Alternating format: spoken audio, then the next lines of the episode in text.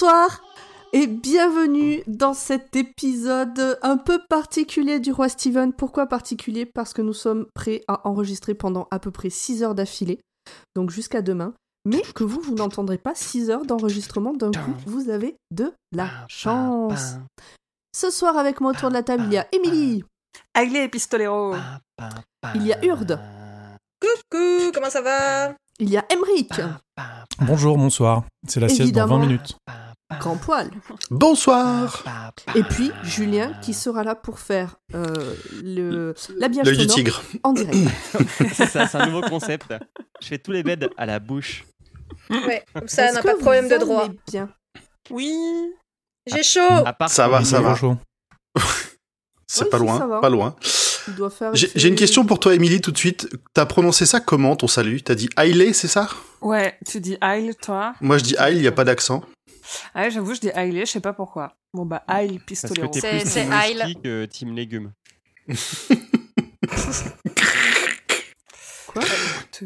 On se Ah, refait aïe, pas. oh, putain, Je ça Ouais. Le niveau va être chaud ce soir, c'est bon. ça, ça commence fort. Ne perdons pas de temps. Je suis tellement fou, j'ai pris une bière sans alcool pour l'enregistrement. Ouh. Wow. De l'eau dans Ah bah, je compense, j'ai pris une bière avec beaucoup d'alcool.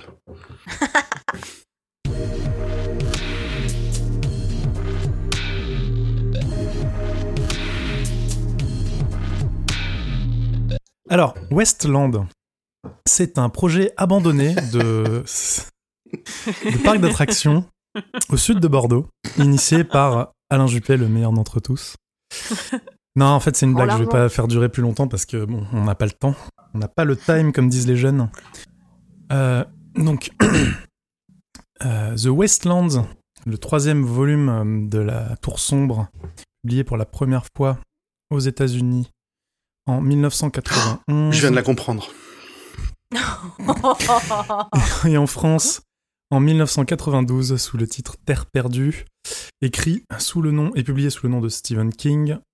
Et c'est à peu près tout ce que je peux en dire. Si le résumé en une minute, eh ben, vous voyez le Pistolero, le premier tome, ben c'est ça mais en mieux. Et en plus long. C'est beaucoup mieux. Beaucoup plus long aussi. un fait- tout petit peu plus long. C'était un peu le mix entre euh, le, le tome 1 et Charlie et euh, le chouchou, quoi. On t'a pas encore demandé ton avis. Attends non, ton mais d'abord, il faut dire qu'il y a à peu près 600 pages, en tout cas dans la version que j'avais en 614. e-book, ce qui fait beaucoup. le prochain est plus gros. Et du coup, Celui-là, celui-là, 569 tu, selon la police. hein. tu l'as lu ou t'as fait un livre audio pour celui-là? Non, je l'ai lu. En diagonale, mais je l'ai lu. Et euh, moi, j'ai le, j'ai, j'ai pris le, l'audiobook chez Audible pour ne pas les citer. Et euh, bah, j'ai eu une bonne surprise. J'avais jamais fait d'audiobook et je trouve ça super cool.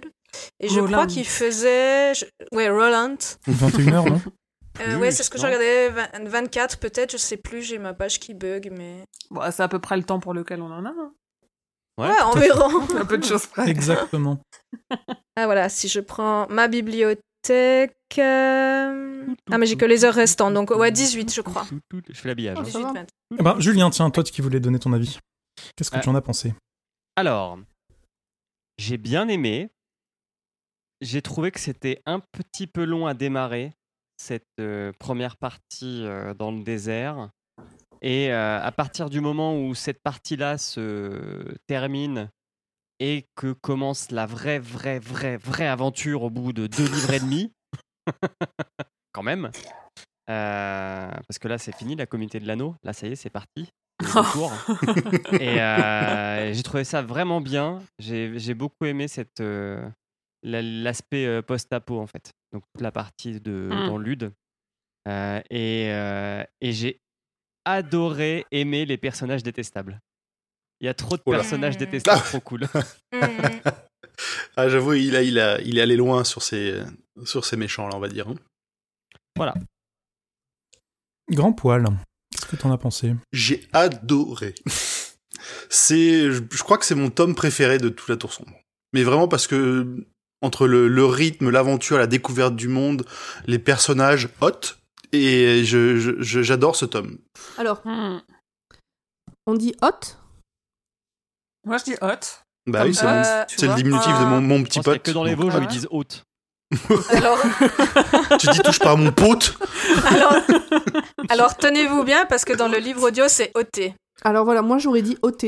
Mais non, mon petit pote. Mais- Ah non, Bah, petit pote. Sans savoir pourquoi, mais j'étais persuadée d'avoir déjà entendu OT. Alors peut-être, mais euh, oui, alors logiquement c'est hot, mais il dit OT. Voilà. Mais en même temps, il Bah, dit plein de trucs quoi. chelous, donc. euh, Ouais, déjà, s'il dit Roland, euh, oui, c'est Roland. Donc on se met déjà d'accord sur hot. pour Oui, moi, parce c'est que-. Oui, Pour moi, c'est c'est bien. C'est le, di- c'est le diminutif de pote parce que en VO c'est oi parce que c'est le diminutif de boy pour little boy. Hmm.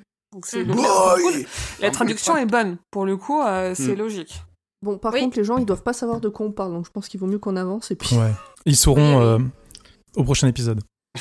Ah, mais oui, en plus absolument. Mais non, c'est faux, c'est tellement faux. Ah bah non. Euh, Si, Émilie, qu'est-ce que tu en as pensé? Bah, comme grand poil et euh, en le relisant, j'ai pas compris pourquoi j'avais oublié euh, ce tome en fait, parce que la tour sombre, je l'ai déjà dit, hein, je me souviens que de peu de choses, plutôt les grands éléments, et je l'ai, euh, j'a- j'arrivais pas à le reposer. En fait, je pense que c'est un des meilleurs livres que King ait écrit, et je pense que c'est de très très loin mon, mon tome préféré de la tour sombre, parce que je me souviens de ce qui arrive après, qui est très bien, Pomme, rassure-toi. A C'est pas ce que disent les gens sur ton Discord. Non, non, si c'est bien, le 4 euh, décroche un petit peu, mais ça on en a déjà parlé, mais c'est très bien quand même. Moi, je cette aventure, le le, le côté schizophrène entre euh, Eddie et Roland et le lien qui se tisse entre les deux et Roland qui commence à, à lâcher un peu de mou, à lâcher un peu de corde à- et, à, et à être euh, plus seulement motivé que par sa tour. euh, je j'a- j'ai adoré ce tome, c'était trop bien. De A à Z, quoi. Pour moi, il y a rien à jeter. Roland était motivé que par sa tour. Sa tour sombre. Gros titre. J'avoue. Pomme, ton avis, justement Euh, moi, j'ai bien aimé. C'est pour l'instant des trois mon préféré, sans aucune hésitation. Je pense que je l'aurais encore plus aimé si j'avais pas eu à prendre de notes, parce qu'il y a Hmm. des passages où de devoir s'arrêter pour l'analyser, tu te rends compte que quand même il y a des fois il abuse ou où il c'est un peu facile ou il fait du remplissage. Alors que si- je pense vraiment qu'il y a des passages où si juste je les a- je l'avais lu, je j'aurais même pas calculé. Oh, tu sais, ça se calcule même sans avoir à prendre des notes. Même quand Euh, tu lis en ah. diagonale, apparemment. Franchement, sur, franchement, sur 600 pages, euh, il y en a peut-être une centaine de trop, 150, mais c'est pas comme d'autres bouquins où, où la moitié pourrait être euh, pas là, quoi. Ah, mais. euh, Euh, non, ça va, j'ai bien aimé. Franchement, j'ai bien aimé. Je... Ça me fait chier quand même, c'est que euh, Susanna, elle, elle sert Ça plus à grand chose à part être euh, la meuf euh, du groupe. Ok. En même temps, quand il te manque des pieds, c'est un peu dur. Quoi. Non, je vois pas le rapport. ça, ça viendra, t'inquiète, ça t'es au viendra. milieu du désert, bon. Elle depuis longtemps. Eddie quand même au début, enfin on y reviendra, mais euh, Ouais. ça commence avec elle quoi. Ouais, mais c'est tout. Elle lui sauve deux fois la bon. vie. Hein. Elle lui sauve une fois avec. euh, une fois dans l'Ude et une fois euh, effectivement dans la forêt. Mais Eddie, lui, par, Et il sert à encore rien, une quoi. fois, euh, dans le cercle. Ah oui, c'est vrai. Trois fois. Ouais, on en reparlera de ça aussi. Ça, j'ai tiqué aussi dessus. Euh, Urde, est- qu'est-ce que toi tu en as pensé? Est-ce que c'est- il y avait assez d'explosions et d'animaux laser? Alors ça va, oui. Alors animaux laser, on est, est complet, c'est bon. Explosion, on a encore un petit peu de quota. Euh, non, comme je disais, alors euh, moi base, je suis un peu euh, comme tout le monde. Je suis là, les livres c'est de la merde. Mais en fait, euh, non, c'est cool. Donc euh, voilà, si, si vous étiez comme moi avant, ben essayez et puis vous verrez. En plus, c'est gratos moi un mois. non, mais en plus, euh, en plus, tu peux faire gratos. Donc euh, t'essayes et ben voilà, si ça te plaît, tu Ah, continues. je ça suis te peut pas t'arrêter. Constance d'Audible. Et euh, voilà, exactement. Et, euh, et voilà, bah du coup, j'ai pu écouter le livre en faisant le ménage. Tout ça, c'était cool. Et Nous ne sommes pas sponsorisés par Audible. Non, mais je Mais le dis si parce vous que c'est vraiment Audible, si tu nous euh, on a un PayPal. sans problème. Et euh, non, alors par contre, bah du coup, j'ai découvert euh, le livre sous une autre forme, donc déjà ça c'était sympa. Et en Mm. plus, bah, je vous rejoins tous. Hein, le euh, c'est le meilleur des trois. C'est très sympa. Il y a des effectivement, il y a des passages qui sont un peu longs, mais globalement, tu te laisses entraîner et ça passe. Donc pour moi, c'est vraiment maintenant on entre vraiment dans l'histoire en fait. C'est ce que j'attendais depuis le tome 1 quoi. C'est un peu comme Philippe des To Be Free, quoi. C'est le meilleur des trois. Ouais, et il part trop vite. Et toi, Emric, qu'en as-tu pensé? Eh ben moi, euh, bah, je, suis, je suis partagé. Je suis partagé parce que j'aime beaucoup l'histoire, j'aime beaucoup ce qui s'y passe. Et par contre, ben, j'ai l'impression d'avoir euh, qu'il a écrit de la, de la même qu'il l'a écrit de la même façon qu'il a écrit ça. Et donc il y a énormément de choses où bah en fait ça me saoulait, je me disais mais vas-y, arrive à ce que tu veux à ce que tu veux dire quoi. Euh, Il y, a, il y a des pages et des pages sur des trucs qui en final euh, ça, peut servir si on s'intéresse euh, si on veut beaucoup de profondeur mais à un moment donné, il faut arrêter de creuser, on arrive au centre de la Terre quoi, la profondeur des personnages, il y a des limites. Donc euh, non, je suis partagé. J'aime beaucoup l'histoire, mais je n'ai pas du tout aimé le lire. Euh, quand je dis que je l'ai lu en diagonale, c'est parce qu'arrive est arrivé un moment où je où je pouvais plus. Si je le si je le lisais, je, je m'arrêtais de le lire quoi. Enfin, si si je le lisais. euh, T'as trouvé ça Ah un ouais. poil longué par moment? Ah, mais complètement. C'était. Euh, comprends. Ouais. Ouais, puis bon, toi, t'as ton, ton traumatisme de ça, de 20 ans de, 20 ans de thérapie à peu près. hein. Le PTSD, ça. Donc oui, oui, oui, bah oui. Quand on arrivera au moment dans le résumé, je dirais à ce moment-là, j'ai décroché. Ok. Voilà, voilà. C'est dans cet épisode? Oui, c'est dans cet épisode. Oh putain, pauvre de toi. Si t'as décroché avant la moitié. hein. Non, mais la, la première partie. Non, j'ai pas décroché. J'ai, en fait, j'ai, j'ai, j'ai, j'ai, j'ai débrayé, j'ai passé un rapport et j'ai appuyé sur l'accélérateur. T'as lu en fois 1,5 quoi. Ouf. euh, deux, En trois. fois, fois 4. Une page sur trois, quoi. Fois 4 de la diagonale à peu près. Alors du coup, pour expliquer à nos auditeurs, ce bouquin se décompose en deux livres. C'est comme ça que c'est écrit dans le livre. Il y a marqué livre 1, livre 2. Et cet épisode traitera du livre 1 et c'est la moitié du livre. La moitié du bouquin total. Oui, c'est pas comme bon certains euh, romans où il y a écrit livre 1, livre 2, livre 3 et le livre 3 fait 5 pages à la fin. J'ai même pas fait gaffe Oui. que c'est écrit livre 1, livre 2. Et c'est pas et ça veut pas dire que le bouquin se trouve en deux tomes dans le commerce. C'est juste que le, le chapitrage est fait comme ça à l'intérieur du livre. Non, parce que Kindle, il te fait démarrer euh, genre au premier chapitre et du coup, t'as pas, tu lis pas toutes les premières pages.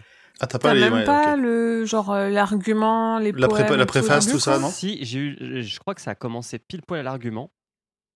Mais, Alors moi euh, je vous préviens, j'ai lu. Enfin, tout ce qu'il y avait Il y est, mais- après. J'ai lu tout ce qu'il y avait après 19 Rédemption. S'il y a des trucs avant, je l'ai pas lu. hein. Euh, moi, c'est possible que je l'avais pas dans le livre audio. Donc... Non, dans le livre audio, ça y est pas. Il y a jamais Ouais. les, les intros, enfin les arguments et les, et les remerciements à la fin. Ouais, Et ouais. ce qu'il y a avant 19 pommes, il y a quatre pages euh, d'arguments où en fait il résume ce qui s'est passé dans les deux Ah oui, tomes donc- précédents. Donc en fait, il fait, pour, il euh, fait notre ton, en, en quatre pages, il fait ton job sur les épisodes de 3 heures. En fait, Non, mais heureusement que tu l'as pas lu, ça, hein. tu serais dégoûté. Ouais, je du coup, pour le bouquin suivant, pour le tome 4, je vais lire, je vais lire le début du tome 5. Et il y a une page où il y a des extraits de poèmes euh, comme il aime bien faire. Hmm. Mais on est d'accord que l'histoire ne commence pas avant. Non, Oui. non, non, non. euh, Tout à fait. donc, donc je n'ai rien raté. Je démarre? Vous avez Let's des choses à rajouter? Non, non, on y Let's va. go Fonce.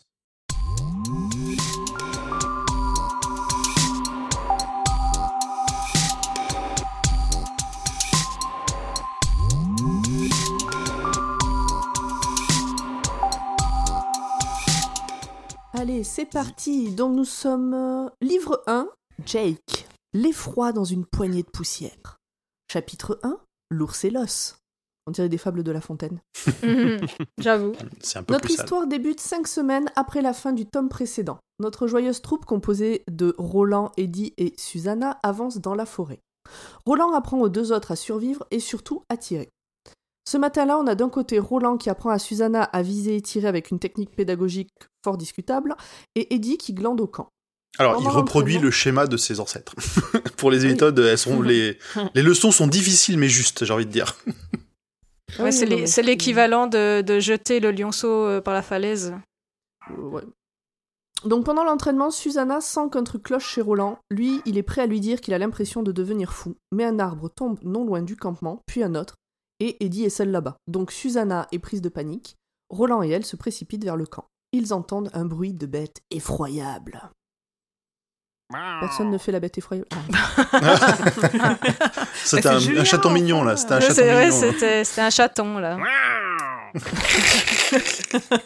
Cette bête féroce n'est autre que le vieux Myr, un ours immortel de 18 siècles que le vieux peuple a essayé de tuer avec des lances, mais sans succès. Maintenant, Myr est fou. Sa folie lui fait croire que son état est causé par les nouveaux venus dans sa forêt. Il est en colère, il va les buter. Ah oui, aussi, il fait 20 mètres de haut. Et il, a, il, il déborde Ah. de, de verre comme tous les ours. Ouais, j'ai pas, j'ai rien noté de cette partie-là, ça m'a tellement dégoûté, Alors- je l'ai à peine lu. Princesse Mononoke, voilà. En gros. Par contre, j'avais Hmm. pas, j'avais pas ça. capté qu'il faisait Hmm. 20 mètres de haut, d'accord. Ça change pas mal de, de trucs. Il a l'air Ah oui. assez grand, ouais. Oui, parce qu'en plus, euh, il y a les illustrations à l'intérieur et on le voit, enfin, dans la version euh, papier, il y a les illustrations à l'intérieur et on voit qu'il est, qu'il est gigantesque. Ah j'ai ouais, ok. Deux jours plus tôt, Eddie était en train de couper du bois quand il se rappela que son frère était un loser qui l'a empêché d'être bon en quoi que ce soit pour que le petit frère ne dépasse jamais le grand, puis aussi que sa sœur est morte écrasée à l'âge de 6 ans. Et on notera que dans le tome 2, la gamine s'appelle Célina, et dans le tome 3, elle s'appelle Gloria, et donc c'est sûrement un diminutif, euh, Gloria de Célina. Enfin, c'est ce que j'en ai Ah oui. compris, tout cas. Mhm, Sûrement. ou, ou la cocaïne. Des Alors, souvenirs j'ai cherché flous, sur- un manque de relecture. J'ai cherché sur internet et dans les sources, euh, on va dire euh, sourcées, dans les sources un peu, un peu euh, sérieuses, euh, elle s'appelle Célina-Gloria. Ah.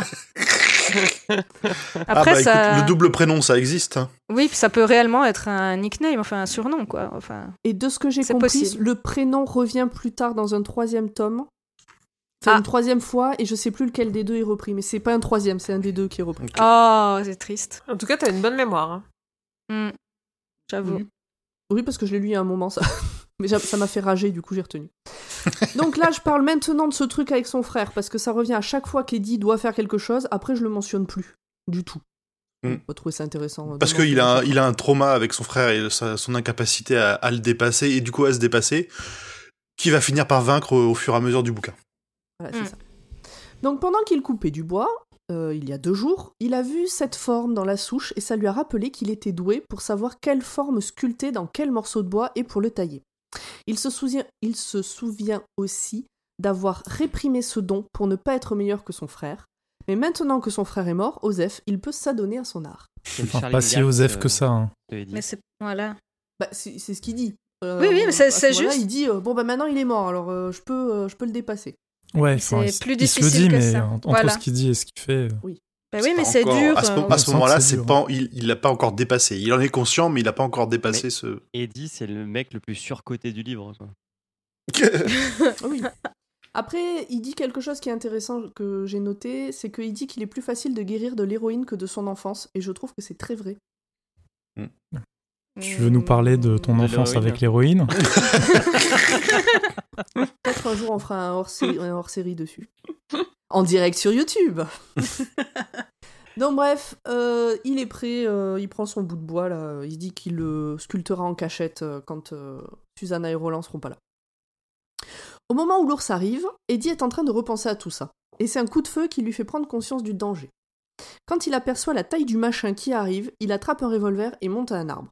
L'ours se met à éternuer. Et là, ça devient tellement dégueulasse que j'ai lu en diagonale et que j'ai pas pris de notes. Alors, il éternue des vers partout, c'est dégueulasse, euh, et effectivement, il va se mettre à, à faire, euh, à faire du, comment on appelle ça? En gros, à secouer le sapin, quoi. C'est sale. Tu sais, comme dans, bah, tu prends Balou qui se gratte contre le, contre le sapin, moi je l'ai imaginé comme ça. Là, c'est moins sale. Alors, Balou, c'est pas un sapin, mais passons. Un arbre, quoi. Euh, du haut de son arbre, Eddie voit une sorte d'antenne qui tourne et grince sur la tête de l'ours. Susanna et Roland arrivent à ce moment-là. Alors, je dois. euh, petite parenthèse pour euh, nos auditeurs, mais euh, ceux qui savent pas, Émilie corrige toutes nos fautes d'habitude, et au fur et à mesure que je lis, je vois les fautes que j'ai fait. Ah oui, non Ah, mais. ouais, en, plus, il, là, en plus, il te les souligne. hein. Et, et je- et j'ai envie de les corriger à chaque fois en me disant Putain, Émilie va la voir Ah non, faut, ah, bah non, ah merde. Mais Émilie, elle essaye déjà de se remettre de voir écrit Susanna, S-U-Z-A-N. Alors, j'ai tout Le le temps reste, comme ça. euh. Parce que, parce que je, je trouvais que c'était inutile de se faire Oui. chier à l'écrire autrement. Mais t'as raison. De N à H, euh, c'est relou à écrire. C'est bien Voilà. trop long. Donc bref, Susanna et Roland arrivent à ce moment-là. Roland a l'impression d'avoir deux voix dans sa tête, qui s'engueulent au sujet de l'existence du garçon et qu'il s'appelait Jack. Donc il y en a une qui dit Mais si, il existait, il s'appelait Jack, l'autre dit Mais non, il n'y a jamais eu de garçon. Ouais, en, en période de stress, le, le cerveau de Roland, de Roland il, se, il se rebelle. et Il a, on, on sent qu'il a des souvenirs pas très cohérents euh, par rapport à Jake. L'ours est un des douze gardiens. Susanna va devoir lui tirer dans le cul, puis dans l'espèce de chapeau qu'il a sur la tête. Elle n'emmène pas large, mais tire le premier coup.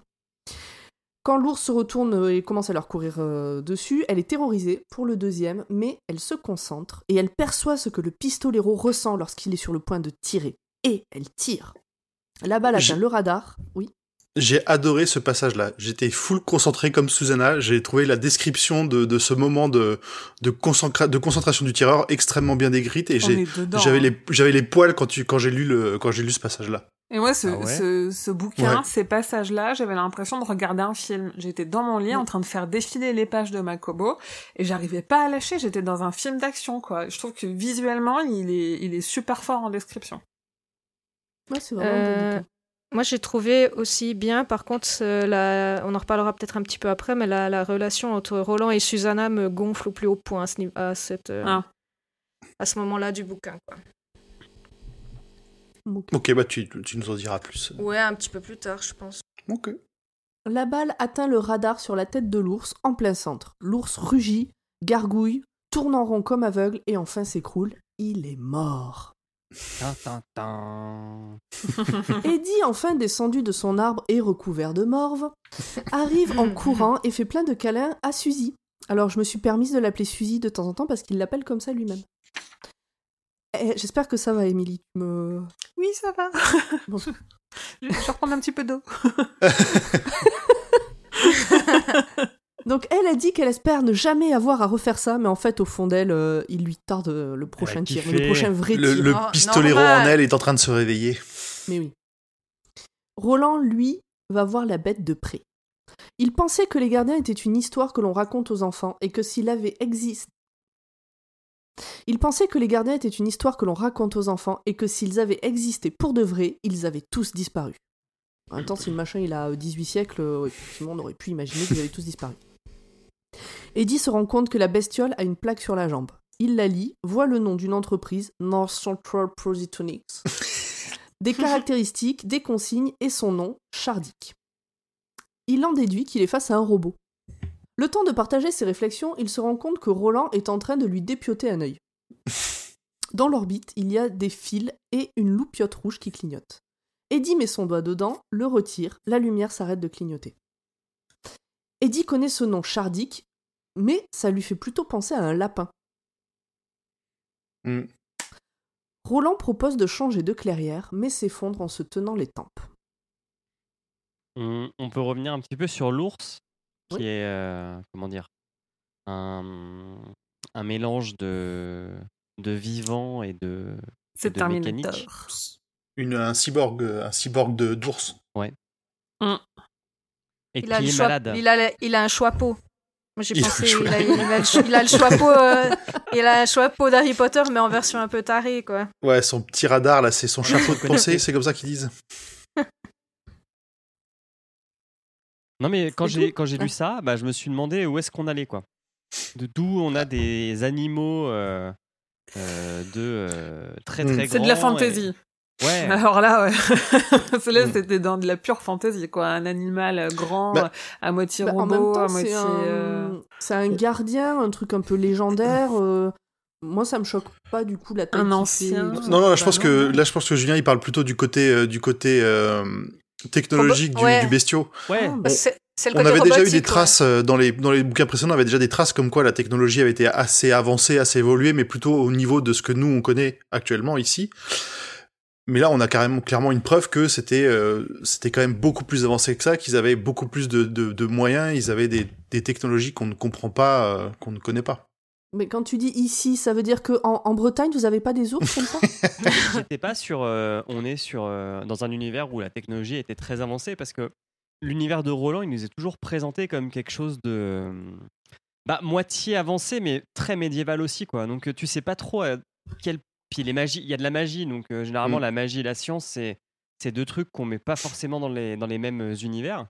Et, et c'est pour moi, c'est la première fois où on a vraiment quelque chose de très Mm. technologiquement avancé dans l'univers de la Tour Sombre. Oui, c'est du oui. western science-fiction médiéval fantastique.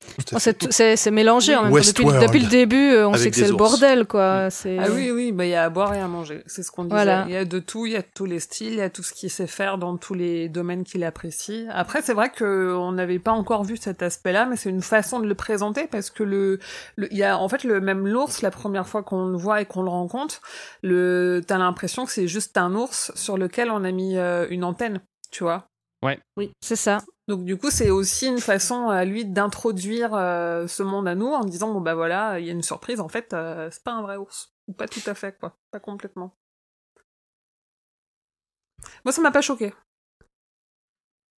Moi, ça m'a pas choqué parce que j'attendais. Enfin, je me suis laissé porter. Donc. euh, Moi, j'ai trouvé ça étrange, plus- mais plus, euh, ok, voilà. je note, d'accord. Ouais.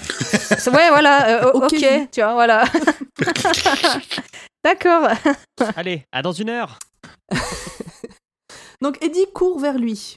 Euh, donc vers Roland qui vient. Alors oui, parce que je reprends la dernière phrase. hein, on a... on- Voilà. Donc Roland, il dit bon, on va pas rester euh, dormir à côté du machin crevé. On va dans la clairière d'à côté. Et à ce moment-là, il s'effondre en se tenant les tempes. Donc Eddie court vers lui. C'est quand même vachement triste quand il meurt. Juste- Enfin, moi, moi, il y a eu un côté où, euh, en fait, il est pas méchant, il est hein. juste en train Pas de Roland en garder train de se son tenir les tempes. C'est méchant et juste fou. Non, Bah il, ouais, garde, il son rayon, tu vois, c'est un ancien qui est détraqué et qui est, oui, qui est devenu fou. Oui, mais moi, j'ai trouvé ça vachement triste quand il meurt. Nous. Oui, mais toi, tu le sais, nous, quand on lit ça, c'est juste un espèce de monstre qui arrive pour tout buter. Non, On sait non, pas non, qui a- c'est, Ah on non. passe un peu de temps, on a, on a quand même quelques, quelques phrases, quelques même paragraphes dans ses pensées euh, où on, on s'aperçoit quand même qu'il était là pour. Il avait une mission, un Oui, but, et que ouais. les, les vers et l'âge l'ont détraqué. Ah ouais, moi, j'ai j'ai eu pitié aussi. Donc Eddie court vers Roland, qui vient de se de- de s'effondrer. Roland répond dans la même phrase Il y a un garçon, il n'y avait pas de garçon. Il dit à Eddie et Suzy de s'en aller, qu'il existe d'autres mondes, puis il s'évanouit. Alors, les- la phrase exacte qu'il dit, c'est les derniers mots de Jake quand il l'a laissé tomber dans, la- à la fin du, enfin, dans le premier tome. C'est-à-dire? Euh, bah, c'est ça, justement. Allez-vous-en, il existe d'autres mondes que ceux-ci. Et c'est le moment où il a lâché la main et puis euh, il est tombé. Fuyez, pauvre fou Mais oui, Putain, oui, mais c'est exactement ça. qui s'était pété la gueule d'un pont, tu vois.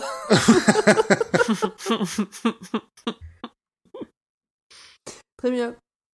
La joyeuse troupe va s'installer dans la clairière du stand de tir. Autour du feu, Eddie se remémore la cosmogonie selon Roland.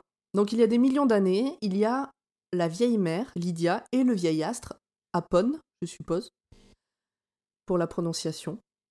Ils étaient fous amoureux. Un jour, Apon est allé voir sous les jupons de Cassiopée. S'en est suivi une scène de ménage qui a tout fait voler dans la maison. La lune et la terre sont des restes des morceaux d'assiette et le soleil un charbon issu de leurs poils. Les dieux se sont mêlés, les dieux s'en sont mêlés pour qu'ils ne détruisent pas tout l'univers. Cassiopée a été envoyée sur une chaise accrochée aux étoiles et Lydia et Apon ont été séparés.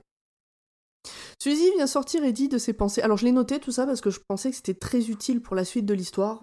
Juste. euh, Bah, je me suis posé des questions parce que autant Cassiopée, j'ai à peu près la ref sur la mythologie grecque, autant euh, Epon et, et Lydia, j'ai aucune idée si c'est euh, si ça fait référence à autre chose. Je suis pas spécialisé en, en mythologie, mais je, je je voyais pas s'il y avait un mélange des genres comme on a déjà pu le constater dans cet univers euh, un peu bizarre, ou si c'était juste présent pour donner des noms comme ça aux divinités. euh. Alors moi j'ai j'ai voulu chercher mais j'ai dû m'arrêter parce que je me faisais spoiler sans arrêt. mais euh, mais Ah à, ouais. mon, à mon avis c'est un mix parce que euh, il y a quand même beaucoup de trucs qui sont repris de certaines mythologies. Mais euh, voilà, j'ai pas de certitude. J'en avais marre de me faire euh, spoiler. donc, euh. Eh ben on verra. On Oui. verra plus tard. Ah oui voilà, c'est ce que je me disais. Donc Suzy vient sortir Eddie de ses pensées. Il est temps de poser des questions à Roland. Celui-ci est prêt à leur parler. Pour commencer, l'ours. C'est un des douze. C'est un des douze gardiens créés par, le, par les grands anciens pour protéger les douze portails. Certains disent que ce sont des portails naturels, comme des constellations par exemple, ou des gouffres, et d'autres que ces portails sont surnaturels, qu'il s'agit de la dernière création des grands anciens avant leur disparition. Eddie se demande si ces portails sont comme les portes de la plage qui donnent sur leur monde. Roland pense que non. Pour lui, les portes sur la plage sont comme une balançoire entre l'homme noir et lui. Tout tourne autour du nombril de Roland quand même. hein. comme je n'ai rien compris, j'ai recopié la phrase. D'un côté, donc là je cite le livre. D'un côté, il y a mon cas, de l'autre celui de l'homme en noir, Walter. Les portes se trouvaient au centre, créées par la tension existant entre deux destinées contraires. Ces portails sont des choses bien plus grandes que Walter, que moi ou que la petite compagnie que nous formons tous les trois. Si vous avez compris, tant mieux. J'ai Roland, Hmm, oui j'ai pas d'explication précise sur ce truc-là. je- Non, pff, pas grave, avançons. Roland explique que d'après la légende, le monde est une galette au bord de laquelle sont situés douze portails. Sur le point central de cette galette, il y a la tour que Roland cherche. C'est un platiste. Ouais, c'est ça. C'est un galettiste, plus exactement. Un galettiste. Galettiste. C'est- c'est- cette grande tour sombre au, au centre d'un d'un univers, là, comme ça, ça me fait penser un peu à, à Sauron et à sa tour à lui aussi. Ah mais tellement, il y a tellement de petits trucs qui font penser euh, à Sauron. J'en ai, j'ai noté euh, d'autres, euh, d'autres connexions avec le, le Seigneur des Anneaux aussi. Il y a des passages, c'est trop Seigneur des Anneaux. Non, mais à un moment donné, il y a Susanna qui se dit qu'elle a l'impression qu'ils sont rentrés dans le Mordor. Donc... Oui, C'est ça, ça. c'était la, ça, c'était la version facile. Et pour, euh, bah, pour le monde, bien sûr, euh, il y, a, il y a beaucoup de références à. Ah, comment il s'appelle cet écrivain qui a fait le disque monde Pratchett. Avec, euh, bah oui, voilà, avec Pratchett, donc le monde plat Ah bah avec oui. les éléphants euh, et, et la tortue. Ouais. La tortue Euh, avec voilà. quatre éléphants et un disque monde sur son dos. Mm. C'est ça, donc euh, des références, il y en a, il y en a un peu dans tous les coins. hein. Chaque portail est gardé par un animal. Donc un ours, une chauve-souris, une tortue qui a l'air importante parce que Emily en parle beaucoup. Ah Roland bon? pensait qu'il ne s'agissait que de symboles, mais visiblement, il se trompait. En même temps, t'as Il pas faut- lu le seul, t'as pas lu le seul roman dans lequel on parle de la tortue. J'avoue. j'ai prévu d'en parler tout à l'heure. Il faut maintenant retrouver le portail que gardait Chardic et tracer droit en lui tournant le dos. Eddie a envie de poser des questions sur la tour sombre, mais il estime que ce n'est pas le moment. Roland leur parle de la fracture qui se crée dans son esprit. Il leur dit qu'il a tué un enfant qui n'a jamais existé pour essayer d'attraper Walter. Moi, quelqu'un me raconte ça, j'essaie de garder mes distances avec cette personne. Tout à fait. Dans les souvenirs qu'il a racontés à Eddie, il a dit avoir été seul à ce moment-là. En, en gros, oui. En gros, quand il a parlé de, de, de, de toutes ses, aven- ses aventures avant de rencontrer Eddie, il l'a fait comme s'il n'y avait jamais eu Jake. Oui, c'est ça. Hmm. Mais là, maintenant, euh, ça revient. C'est ça. Et il est en train de péter un câble, je crois qu'on le sait déjà à ce moment-là, non? Oui, oui, qu'il y a, il y a, il y a une, Vaguement, oui. il y a une dichotomie entre ces deux sets de souvenirs et il s'est pas, ré- il s'est pas réconcilié, quoi. Ouais. Et il dit qu'il est, qu'il est en train de, ouais, de péter une durite, euh, qu'il a peur, quoi. Donc Roland entame une autre histoire, après celle euh, des- qu'on vient de voir là. Donc c'est une histoire vraie, et après il leur racontera une histoire qui ne l'est pas, mais qui devrait l'être. En gros, il résume les trois premières parties du tome 1, mais sans Jake dans l'histoire. Tulle, l'homme au milieu du désert, le relais, et le relais est vide. Puis il re-raconte cette dernière partie, celle du relais, avec Jake cette fois, et le démon qui parle dans la cave. Celui qui lui a dit de passer les monts Drawers. Susanna, ça lui parle, ces monts-là. Dans les souvenirs de Data Walker, il s'agit d'un endroit pourri qui n'existe pas réellement. Alors, Data, pour rappel, c'était un des perso- une des personnes dans la tête de Odetta. C'était Odetta et personnalités. et c'est devenu Susanna. Écoutez notre épisode précédent. Donc pour Data, la fosse où elle a brisé le vase en porcelaine de sa tante, le fait d'aguicher des hommes blancs dans les taxis avant de fuir, ou de voler de la camelote dans les grands magasins, c'est ça les Drawers. En fait, c'est une espèce de purgatoire. Pour elle, c'est une espèce de purgatoire où il se passe que des mauvaises choses. Pour. Roland, c'est aussi un terme d'argot qui peut désigner un dépôt d'ordures, un bordel ou un boui-boui. Ce qui n'est vraiment pas cool pour les prostituées. Mais surtout, ça désigne les terres perdues. Enfin Pour finir, Roland parle de la mâchoire qu'il se trimballe. Il avait pris la mâchoire du démon qui parle et qui devait appartenir à un grand ancien, puis l'a donnée à Jake pour le protéger, puis l'a jetée et a finalement ramassé la mâchoire de Walter, mort depuis au moins 100 ans. Qu'est-ce que c'est cette phrase? C'était T'es pour en, train dire de, que... t'es en train de résumer euh, le- la fin du livre 1. Voilà, c'est ça. À la fin du livre 1, après avoir blablaté avec Walter euh, devant un feu de camp, il s'est endormi Ah oui. et quand il s'est réveillé, Walter était mort depuis 100 ans. C'est ça. J'ai dû oublier. Et lui, il avait vieilli d'au moins 10 ans, c'est ça? Euh, plus, ouais, ouais, il, était, il, avait pris, il, avait pris, il avait pris un paquet d'années dans la tronche.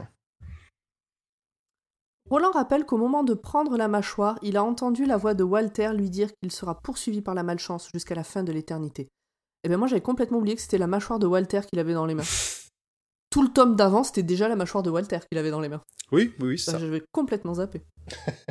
Et oui, parce que de souvenir, il l'a échangé quasiment. euh, C'est ça, non? Euh, Non, celle-là, il, a récupéré, il avait il a- récupéré il a une première. acheté- euh, il en a Ouais, mais il en avait une autre. feu. Voilà, c'est il en avait une autre Il qu'il avait avait récupéré récupérée dans le dans le relais. Ouais. Dans le Juste relais, il a récupéré dans un mur la mâchoire d'un démon Voilà. qu'il a sacrifié pour protéger Jake d'un autre démon dans une forêt. Qu'au Qu'on va plus ou euh, moins voilà. recroiser bientôt. Et après, il a ramassé la, la mâchoire de. Ouais. C'est ça, merci. Donc, pour Eddie, l'histoire avec Jake, le démon qui parle et la première mâchoire est une hallucination. et il faut que Roland oublie cette partie-là. Roland dit que ce n'est pas une hallucination. Ah oui, C'est une hallucination. Non, c'est pas une hallucination. Et dans un geste totalement inattendu, il jette la mâchoire dans le feu. Ah bah ça valait le coup de se la trimballer pendant euh, tous les pendant les trois cartes. La Bon, mâchoire a priori, ça prend pas alors. trop de place. C'est pas une mâchoire euh, d'hippopotame. enfin, en on sait pas, mais. euh, Non mais surtout elle surtout elle a un, elle a un intérêt puisque qu'est-ce qui se passe? Et bien, qu'est-ce qui se passe? Elle se déforme dans le feu et elle prend la forme d'une clé, puis d'une rose, puis implose. Eddie se dit que ce sont des éléments pour aller vers la tour sombre. Une fois la mâchoire disparue, il se rend compte qu'il est le seul à avoir vu ça. Susanna et Roland n'ont vu que les étincelles et une explosion. Eddie se concentre pour garder en mémoire la forme de la clé et l'image de la rose. Roland dit que son dédoublement de souvenirs est toujours là, qu'il a fait ça parce que la voix de tous ses pères lui a dit de le faire, et qu'on ne peut pas ignorer une telle voix. Et que la mâchoire a délivré son dernier message, mais il n'en dit pas plus. Donc, comme souvent là, on, le, le cas est à l'œuvre. Eddie décide aussi de garder pour lui ce qu'il sait. Une fois couché, ça baisse d'un côté et ça pense à la mort de l'autre. C'est sympa. C'est un beau résumé. Dans la nuit, Roland rêve de Jake. Eddie, lui, rêve d'un C'est glauque quand tu mets tout ça. euh, Oui. Mais c'est pas les mêmes personnes qui sont concernées, donc ça va. Eddie, lui, rêve d'un gloubi-boulga de trucs arrivés depuis le début de cette saga, puis passe une porte avec la clé qu'il a vue dans le feu, débouche sur un champ de roses qui donne sur la tour sombre, mais il a l'impression d'être enseveli par l'ombre de la tour. Puis des yeux rouges viennent l'emporter pour le mettre dans la tour sombre, et surtout, un des gorilles du dealer du tome 2 lui dit... Alors c'est pas un vrai gorille, hein, ce coup-là, c'est... euh, enfin, comme l'ours ou du la corps. tortue. c'est- ouais, c'est un des Jack Andolini. Voilà. Euh, lui dit qu'il y a des milliers de mondes et que le train les traverse tous et qu'il suffit de réussir à le démarrer. Eddie se réveille. N'est même pas de ce passage. Alors, il dit aussi que s'il réussit à démarrer le train, ses ennuis font que, ne font que commencer parce qu'il est carrément difficile à arrêter. Bah, je me souvenais pas du tout de ce passage sur le train. Une voix hurle dans un mégaphone un message indiquant que l'interruption sera effective dans une heure et six minutes et qu'il n'y a aucun danger.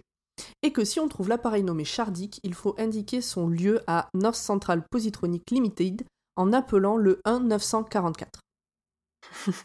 Le message tourne en boucle toutes les minutes et il vient de l'ours mort dans les bois.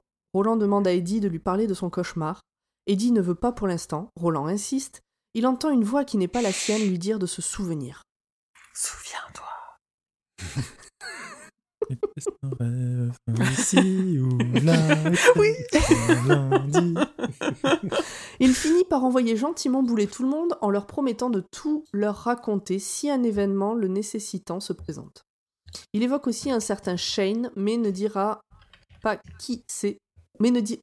Il évoque aussi un certain Shane, mais ne dira qui c'est que plus tard au besoin. De mémoire, il en reparle pas. Non. Pas dans ce tome en tout cas. La troupe se remet en route jusqu'à l'ours mort. Eddie compare le volume qui sort de l'ours au concert de hard rock qu'il a vu un jour. Il se souvient bien des groupes, c'était Anthrax et Megadeth. Ah oui. Et alors, j'ai lu fort. ce passage à une personne de mon entourage, un proche, qui m'a dit Wow, wow. Alors, à Skip, à cette époque-là, le métal n'étant pas encore bien défini, on a le droit de se tromper, mais faut pas trop pousser. Anthrax et Megadeth, c'est du métal, c'est pas du bah oui. rock. Mais je revois sa tête et son wow, wow. Donc, bref, revenons à notre histoire. Ils ramassent leurs affaires et remontent le chemin de l'ours. Pour Eddie, c'est ici et maintenant que commence sa quête de la tour sombre. Là, il sait qu'il veut la voir. En route, Susanna questionne Roland, sur son dédoublement de souvenirs et contre toute attente, il donne une réponse que je trouve satisfaisante. Les souvenirs qu'il a de Jake sont réels. Jake est mort poussé sous une voiture et ça lui a fait passer une porte vers le relais du monde de Roland, là où ils se sont rencontrés. Plus tard, quand Roland est rentré dans la tête de Jack morte, je crois qu'il s'appelait Jack, à la, Mm. le, le- C'est ça. le psychopathe du tome précédent, Le et l'a empêché de tuer Jake, celui-ci n'étant pas mort, il n'a jamais passé la porte, et ces deux réalités coexistent. Eddie trouve ça top que Roland ait sauvé Jake la deuxième fois, mais Roland trouve ça plutôt horrible. Parce qu'il se dit que la cohabitation des deux souvenirs dans la tête d'un gamin de 11 ans qui sait pas ce qui se passe, ça doit être assez terrible. Bah, quand Oui. on voit le bordel que ça fout dans celle de Roland, qui est euh, bon plutôt euh, plutôt costaud comme gaillard, ouais, le gamin il doit, il doit prendre cher. Qui est costaud et qui lui a suivi sa ligne du temps euh, tranquillou bilou quoi. Alors que le Ouais. gamin Qui- il est mort, il sait- est pas mort quoi. Ouais, voilà. Pas tranquillou bilou. euh, Bah ça va, c'est il vient de ce monde-là, c'est un pistolero, il sait comment ça se passe quoi, tu vois. Alors qu'un petit Oui, gamin voilà, de New York, c'est- euh, fils à papa, euh, un peu moins. Il sait pourquoi il a ces deux souvenirs, mais euh, ouais. Mm. Donc on a aussi l'explication de ce qu'est un cathète, parce que jusqu'à maintenant j'en ai beaucoup entendu parler, Mm. mais... euh, C'est vrai. Et donc le cas, c'est un peu comme le destin, pour résumer facilement. Mais Et pas un pareil. tête, c'est un groupe. Donc un cathète, c'est un groupe de personnes reliées par le destin. Mais contrairement à ce que je croyais personnellement, il ne s'agit pas forcément d'un groupe de compagnons. En l'occurrence, Roland parle de cathète quand il parle de Walter, Jake, Morte et lui-même. Oui. C'est bon, ça. êtes- Parce qu'ils oui, oui, Ok. parce qu'ils étaient liés, ils étaient complètement liés euh, Voilà. jusqu'à la disparition que- des autres. C'est- pas forcément une. euh, le groupe d'aventuriers, quoi. Ouais, mais ça, ça- ça peut être. euh, c'est pas forcément physique, si j'ai bien compris, la, la relation. Enfin, c'est- une liaison qui peut être cosmique ou appelle ça comme tu veux, quoi. C'est Oui. pas. euh, Oui. Oui, c'est pas forcément un groupe de potes. C'est ça. Après une journée de marche et une nuit Eh. de sommeil, Je, je viens de, je viens de capter, on est un cathète là en fait. Mais oui, mais nous, mais carrément. mais oui. T'as vu ça, net. eh T'as vu Mais non Nous sommes le cathète du roi. Ça, ça- c'est- ça se dit, ça peut se dire? Ça peut. Bref, après une journée de marche et une nuit de sommeil, la fine équipe tombe sur la tanière de l'ours. Elle est toujours habitée par des petits animaux robots. Roland demande à Eddie de les tuer, mais il veut pas, mais il le fait quand même. Il récite l'espèce de petite prière que Roland leur demande de réciter à chaque fois avant de tirer, et se rend compte qu'après avoir dit cette prière, à chaque fois, il agit froidement. Il tue tout le monde, sauf le petit rat qui devient ultra agressif. Alors il le tue pas parce qu'il le rate. Mm. Eddie demande à Roland d'agir. Mais ce dernier ne bronche pas. Le rat robot de l'enfer se dirige maintenant vers Susanna. Eddie se reprend et le tue avec la dernière balle qui lui reste. Une fois le danger écarté, Eddie rage contre Roland, qui lui hurle de se baisser et dégomme une chauve-souris mécanique. C'est toujours les leçons euh, à la dure de, de Roland pour euh, former ses pistoleros. Ouais, C'est comme ça qu'on apprend. Il, il a toujours ce truc un peu rebelle en lui où il a pas très très envie de se plier à l'autorité. Pourtant, il a envie d'aller à la tour. Et mais du coup, c'est un petit genou, donc il faut aussi qu'il apprenne. Il, est- il, il est un peu chiant, quoi. Eddie? Ouais. Mm. Ouais, mais Ah oui, Roland, Eddie, il a est une façon relou. d'apprendre. C'est un peu une en tête à euh, claque. T'apprends ou tu meurs, quoi. Ouais, il se laisse pas faire, Ah c'est un oui. rebelle. Il- Et, et, euh, plusieurs fois sera fait le parallèle avec un, un membre d'un de- d'un précédent cathète de, de, de Oui, Roland qui s'appelle Cu- Cusbert. Alors là, je sais pas le prononcer. Cusbert. Cuthbert. Cuthbert, ouais. Ouais. Ouais. Et, et notamment, il y a un truc qui m'avait bien fait marrer, c'est que euh, la, la mère d'Eddie avait tendance à dire que. Alors, attends, c'était quoi? Je l'avais noté. qu'il- que sa bouche ré- réfléchissait plus vite que son cerveau. c'est vrai. Euh, moi, son- dans son attitude, Eddie, il me fait un peu penser à Anakin Skywalker quand il commence à se re- à remettre en question tout ce qu'Obi-Wan lui apprend. Non. Ah ouais, y a de ça. Comment ça, non? Non, c'est pas ça. Non. Pourquoi On n'est pas pas hein. dans de l'insolence comme Anakin euh, Skywalker. hein. Ouais, moi, moi je le trouve assez soft en fait. Il se rebelle un petit peu, c'est normal. Mais en même temps, euh, Roland, attends, Roland, c'est il est ok, ok, ok, boomer Ouais. puissance 10 quoi. Ah ouais, putain, il est vraiment dur, quoi. Et puis Roland, ses méthodes à l'ancienne, à la limite, il va Bah ouais. fouetter les mains avec des branches d'ortie, quoi, tu vois. c'est, euh, bah ouais, et puis il drague sa meuf là en plus. ouais. Oh, drague sa meuf. Ah ouais, j'ai pas bah, eu cette impression. Non, Oh, mais non si, euh. mais trop, et oh, putain, je sais pas comment vous faites pour pas avoir vu ça. Donc bref, euh, Eddie n'aime pas les méthodes pédagogiques de Roland, hein, comme, comme on, comme on l'a vu. Et On d'abord, il veut pas être au ministère de l'Éducation. Et puis de toute façon, il veut pas être pistolero. Et alors, Roland lui rappelle que son avis ne rentre pas en compte. C'est le cas. Mais euh, y a, à ce moment-là, Eddie se dit quand même que la maladie de Roland est peut-être contagieuse et qu'il a quand même kiffé euh, le, la façon dont il a abattu les, euh, les, les, les- ces animaux robots. Il le dit un peu plus tard, ouais. Ah, c'est un peu plus tard, pardon. Euh, ou alors j'ai oublié de le recopier. Euh, je sais plus. Ah, j'ai peut-être oublié de le recopier. Bon, bref. Eddie a besoin de s'isoler un peu. Ah ben non, c'est là, c'est exactement là. Eddie a besoin de s'isoler un peu. Il a peur que les autres se rendent compte à quel point il a kiffé ce qui vient de se passer. Il se rend compte aussi que si une porte vers son New York s'ouvrait devant lui, il ne la prendrait pas. Il veut voir la tour sombre. La voix d'Henri au fond de lui lui rappelle que tous les anciens compagnons de Roland sont morts dans cette quête. Oui, mais là, c'est bon. Eddie, il est accroché, il est accro, là, c'est bon. Les voilà donc devant l'un des douze portails. De là partent les rayons, avec un R majuscule, créés par les grands anciens et qui permettent, si j'ai bien compris, d'avoir une sorte de maillage qui maintient le monde. À l'endroit où ces douze rayons se croisent, il y a la tour sombre. Roland essaie d'expliquer que son monde est en train de changer physiquement, que les distances s'agrandissent. Eddie n'y croit pas, c'est physiquement impossible, et pourtant le pistolero a mis 20 ans pour faire un peu moins de 2000 km. C'est pas, c'est pas un bon rythme. Ah c'est, c'est comme l'univers, c'est en même- expansion. Même, euh, même avec les quelques détours et les quelques postes que j'ai faits, ça justifie pas. Mm. Le, alors, 2000 km quand il était petit, donc il pense que maintenant ça fait beaucoup plus. Mm. Le monde de Roland part en morceaux. Il prend pour preuve l'état de Le monde de Roland part en morceaux. Il prend pour preuve l'état de l'ours et de ses compagnons robots. La source d'énergie qui le maintient s'affaiblit. Et ça me fait un peu penser à l'histoire sans fin. Falcor. Oh, on a spoilé. euh. Moi j'ai juste dit que ça me faisait penser à l'histoire sans fin, il n'y a pas de spoil là. Non, toi non, mais. Eddie colle sa tête contre la porte et entend un mécanisme à l'intérieur. Un mécanisme qui a l'air mal en point. Comme un peu tout dans, tout dans le monde Dans de Roland monde, en ouais. fait. Ouais, à tout cas pété. Eddie a l'impression que la machine a une emprise sur lui qui se détache un peu quand il s'éloigne. Voilà pourquoi il faut envoyer vos enfants en école de- d'ingénieur et pas en école de commerce. Sinon, il finit comme ça le monde. Personne ne s'entretenir les machines. Bah, comme dans le fléau, tu vois. Exactement. Il faut du monde Ah pour oui, les en centrales nucléaires. Ah ouais. putain, j'ai Hmm. cherché le. Je me dis, mais de quoi il parle? Eddie, il a fait l'école de commerce Oui. Non, mais. Julien, il va monter une école d'ingénieurs, il est en train d'essayer de faire la promo, là, c'est pour ça. Susanna suggère que tout le monde retourne au campement pour la nuit, et ils y allèrent. Durant la nuit, alors qu'Eddie rêve qu'il retourne vers la porte qui mène à la tour sombre, il est réveillé par Susanna. T'as vu là, je l'ai bien écrit, Mickey. Le pistolero est en Non, plein presque. cauchemar. bah oui, non, même pas. Ah bon? Bon, c'est vrai Ouais. Oh, fait chier. Susana Bref, le pistolero est en plein cauchemar. Il appelle Jake. Eddie se demande si dans sa folie naissante, il ne serait pas capable de les tuer. Le lendemain... Oh, il en est capable avant. Hein. Oui, mais là encore plus, puisque il- en plus il a pas de. Enfin, est-ce qu'il pourrait pas perdre la boule et se dire Oui, qu'en oui. fait euh, il est face à des ennemis?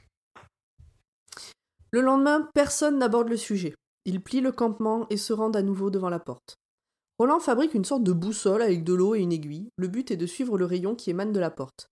Il fait également remarquer à ses compères que l'on peut deviner la route à suivre. C'est compère. Bon, j'aurais dû mettre un S à compère, certes, mais ça se dit, non? Oui, oui, ça se oui. dit. En effet, tous les éléments, flore comme nuages, marquent le passage du rayon.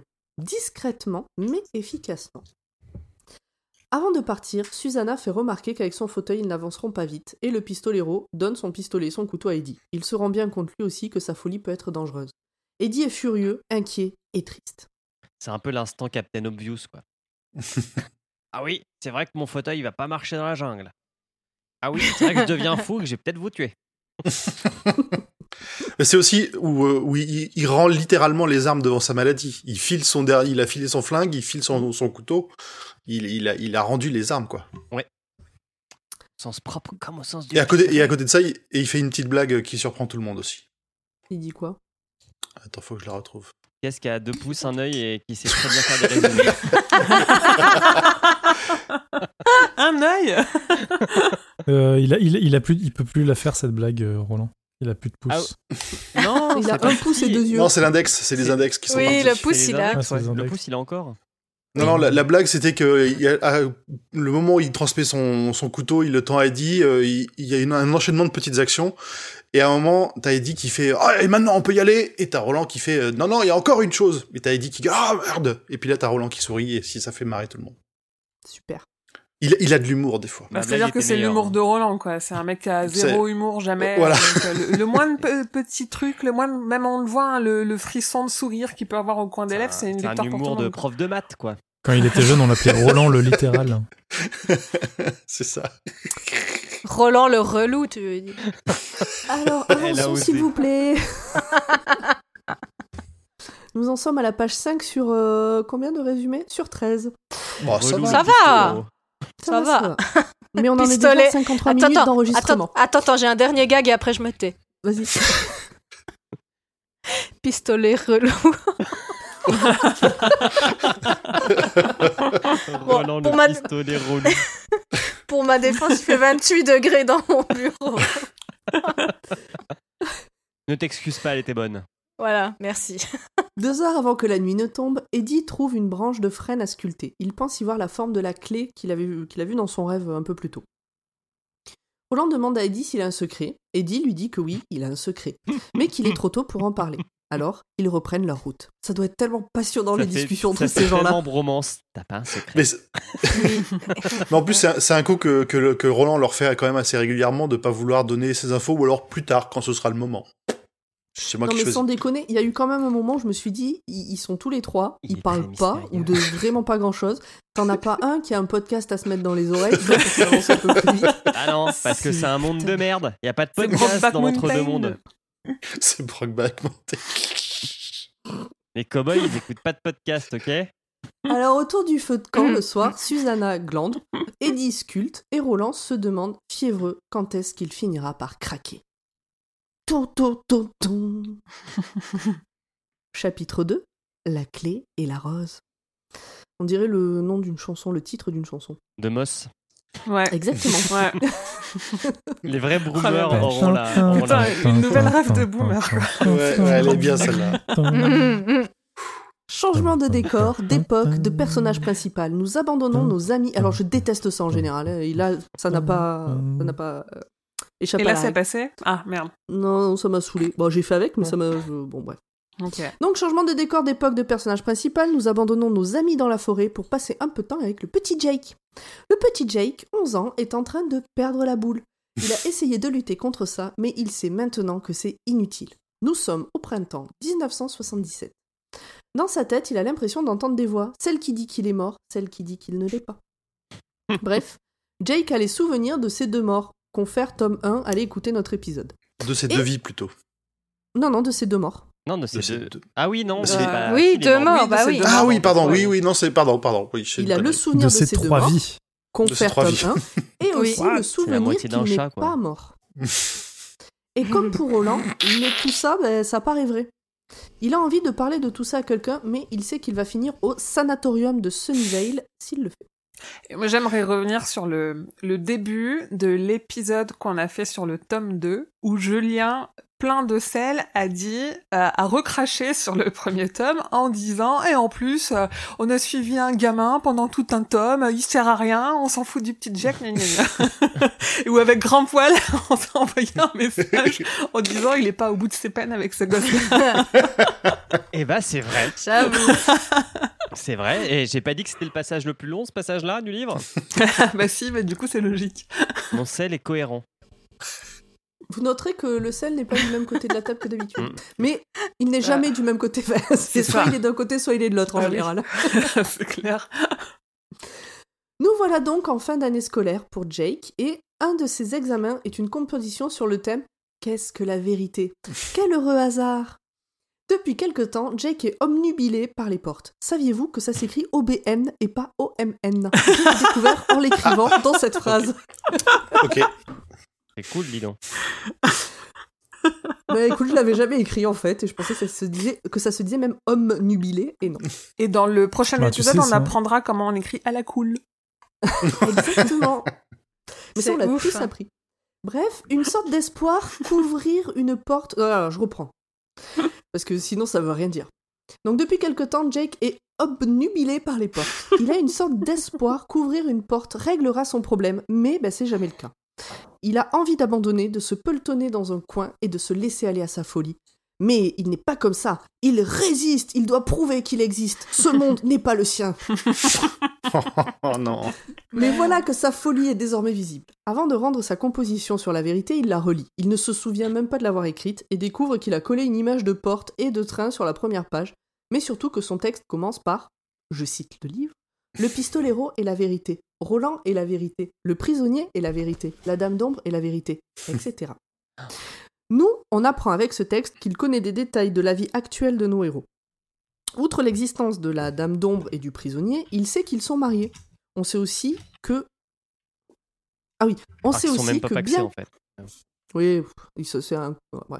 On sait aussi que bien que Roland soit un fumier, qui a préféré le tuer plutôt que de risquer de perdre de vue l'homme en noir, il l'aime toujours. Un peu plus loin, Jake découvre qu'il a aussi écrit Blaine est la vérité, Blaine est la vérité. Qu'est-ce qui a quatre roues et un million d'ailes? Un camion à ordures grouillant de mouches et c'est la vérité. Blaine est la vérité. Il faut surveiller Blaine en, per- en permanence. Blaine est peine et c'est la vérité. Cette espèce de poème se poursuit. On apprend en même temps que Jake qu'il a envie de retourner là-bas. En fait, en relisant ça, il, ça- voilà, il dit euh, qu'il préfère être dans son autre souvenir. Mais il se souvient déjà pas avoir écrit tous ces trucs-là. Mais euh, c'est ça, en le découvrant, il se Mm. dit que de ces deux souvenirs, il préfère celui de l'autre monde. Mm. Et qu'il ne pourra pas rentrer chez lui, donc dans sa maison avec ses parents, tant qu'il n'aura pas trouvé une pierre, une rose et une porte. Ça finit sur plusieurs lignes de chouchou, puis sur j'ai peur, c'est la vérité. C'est-à-dire chouchou, chouchou, Et le pire est à venir. Sur la dernière page figure une image de la tour de Pise noircie d'arabesques. Jake imagine déjà la conversation entre les adultes qui l'entourent, son père qui aurait trop honte d'héberger un fou et qui inventerait un mensonge pour cacher le fait que son fils est dans un établissement avec des barreaux aux fenêtres et des hommes musclés en blouse blanche dans les couloirs. Moi perso, j'aime pas beaucoup les parents de Jake. À 11 ans, Ah, t'es mais- pas censé penser que tes parents c'est des gens feraient ça de c'est des gens qui ont réussi dans la vie. Ouais, et alors on- c'est au début du justement au début du chapitre où on parle d'eux et à chaque fois, enfin les descriptions qui sont faites, ils ont pas l'air euh, et ça donne pas envie quoi. Bah, ils ont de l'argent, voilà. Ah, Ils ont de l'argent et euh, je crois que c'est pour, pour son père, il est décrit comme quelqu'un ayant des, des très fortes opinions qui met euh, qui qu'il transforme en fait directement. Des factoïdes. Ça me rappelle Il Des factoïdes. Il utilise jamais, euh, jamais le prénom de Jake. Des Oui, faits aussi, ouais. alternatifs. Effet alternatif. Finalement, Jake demande à sortir de la salle de classe en laissant sa composition sur la table. Devant la porte de la classe, le même espoir que devant chaque porte l'envahit, celui de voir un désert avec une chaleur écrasante. Mais non, c'est juste le couloir.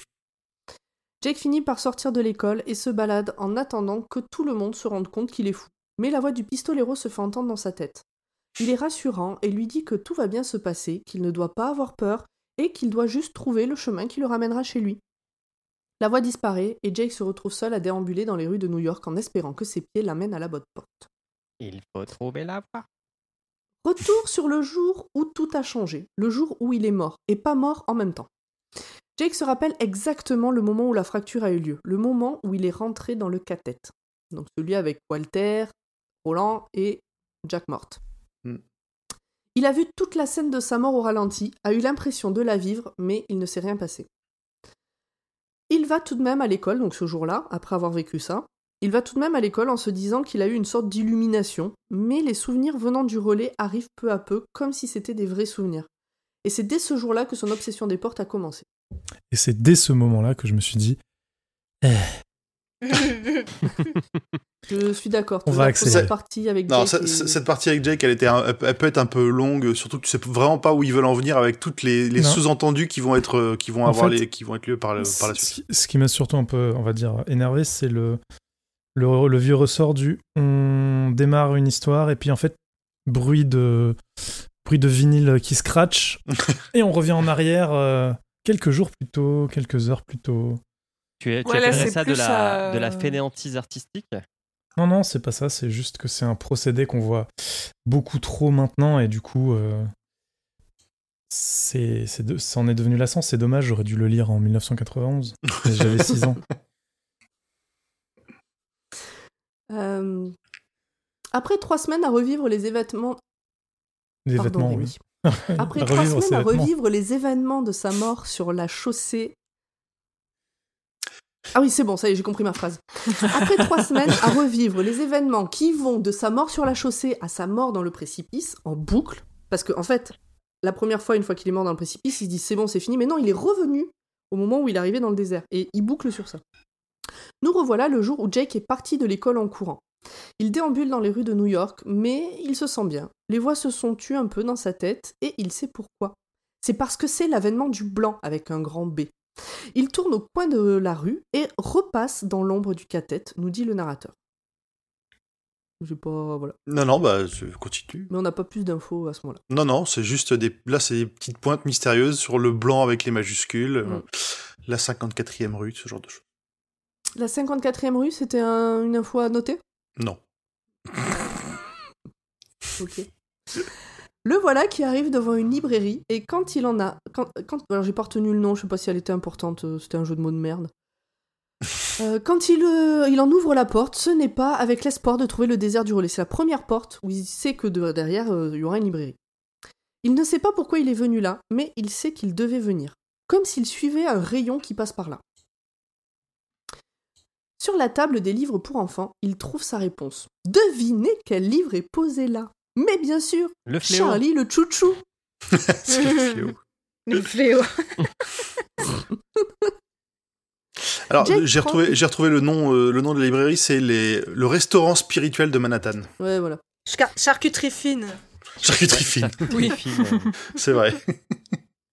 pas vegan. Mais non, c'est un autre truc, euh, charcuterie fine. Épicerie fine alors, je sais plus quoi. Oui, mais non, c'est une autre boutique. Non, non, c'est celle. Alors, il y a peut-être pas la Ah charcuterie non, non, la fine. charcu- non, elle a raison, Pomme. La charcuterie, c'est le Non, non, c'est truc après. qui est en, C'est Tom et Jerry. en Mais ruine. par contre, Ah oui mais par contre, il y a bien, euh, il y a bien des espèces de menus où ils te vendent des livres du euh, William Faulkner poêlé, euh, des Oui, John. McDonald grillés, des trucs comme ça. Le thème est respecté. Voilà. Jake prend le bouquin, donc Charlie le chouchou, et puis un bouquin de devinettes pour enfants dont la seule blague qu'il a lue parle de porte et se retrouve à discuter dans la librairie qui, à titre perso, m'aurait gonflé. Elle ne m'a pas donné envie de rester, cette librairie. D'abord, Bah, surtout Le que livre. euh, le lead de devinette, il n'y a même pas les réponses. Quoi. Ouais, il, est, pas encore. il est pété le livre. Euh, je- à un moment donné, je sais pas si je l'ai écrit, euh, je m'étais dit ça pourrait être marrant, de, on lit une devinette, on dit aux gens, ah ben là, ils nous donnent pas la réponse, alors dites-nous votre réponse, mais ils filent les réponses tout au long du bouquin, c'est nul.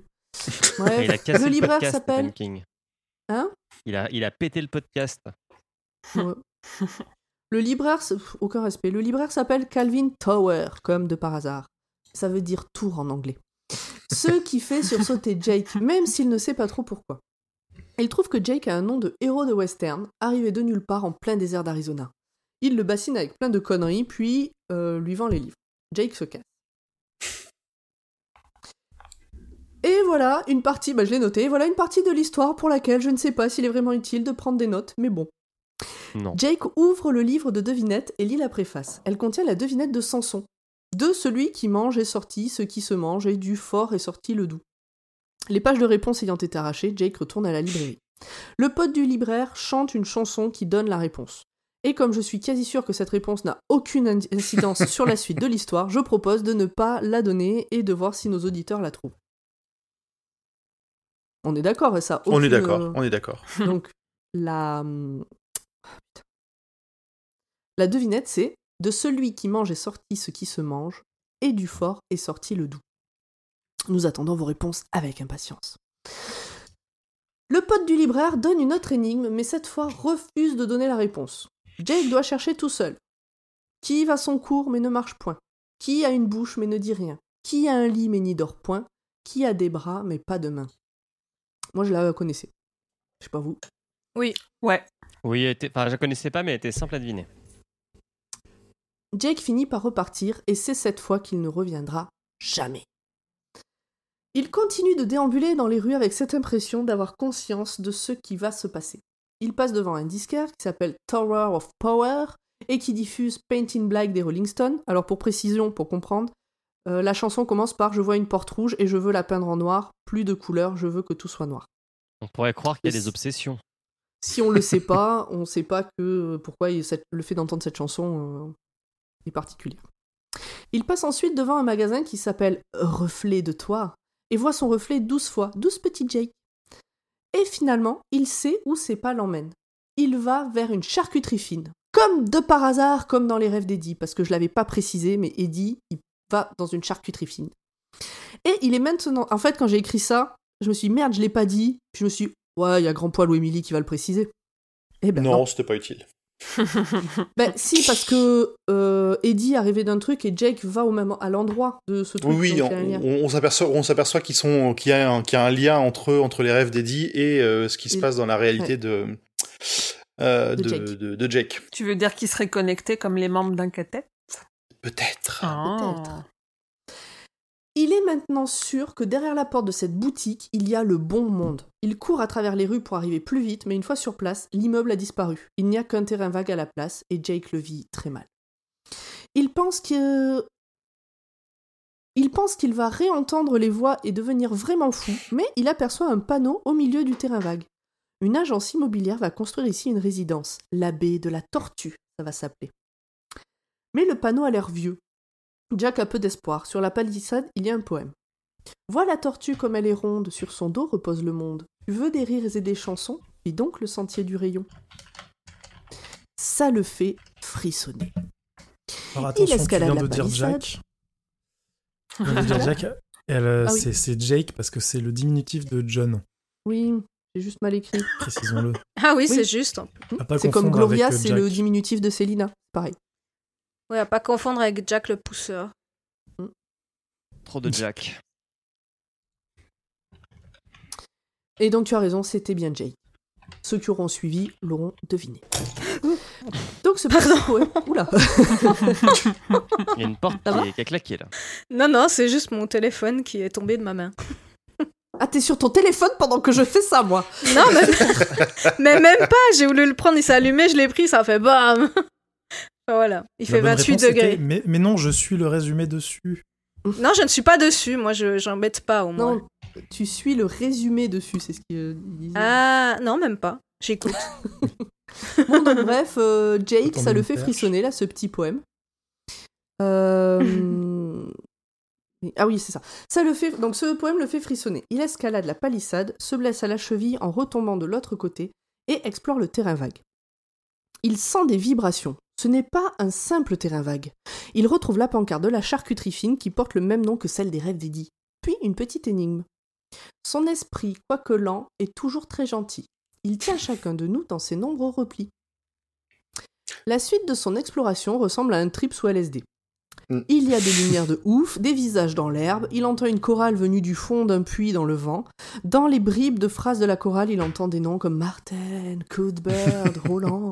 Et puis surtout, il entend la voix du oui, la voix du blanc, la voix du toujours. Mais surtout, encore plus surtout, au milieu des débris, il voit la clé et la rose. La clé a évidemment la même forme que la clé des rêves d'Eddie, hein, parce qu'on a bien compris, c'est lié. Et d'ailleurs, Jack, Jake l'a déjà vu en rêve aussi. Et là, le trip continue. Quand il prend la clé, il voit un éclair argenté et ressent comme une décharge électrique. Ensuite, il voit la rose. Il sait que c'est elle, la vraie clé. Il est venu, elle est venue d'un autre monde et elle est sur un tapis d'herbe mauve. Au moment de cueillir la fleur, celle-ci s'ouvre et brûle, et c'est beau. Jake entend des voix chanter son nom, mais tout d'un coup il est pris de terreur. Il ressent une dissonance, mais la fleur finit de s'ouvrir en dégageant une lumière aveuglante. Et Jake oublie tout le reste un petit moment. Mais la peur revient. Il a l'impression que tout ça est un avertissement, que tout va bien, mais que tout pourrait aller mal. Il a l'impression que dans la rose, il y a plusieurs soleils, mais il ne peut pas s'empêcher de la toucher. Et il reprend connaissance six heures plus tard. C'était beau ce passage. C'est- Tout le monde, il m'a fait chier ce passage. Ah Bon, moi je trouve que c'était bon ça effectivement ça fait un peu trip sous LSD mais euh, c'est c'était bien décrit, ça te ça m'a pas dérangé, c'était euh, tu sens qu'il est dans un rêve qui se rapproche de quelque chose qui est important pour lui. Et je pense que, tu vois, ça fait partie des passages où si j'avais pas eu à l'écrire, euh, ça m'aurait peut-être moins fait chier.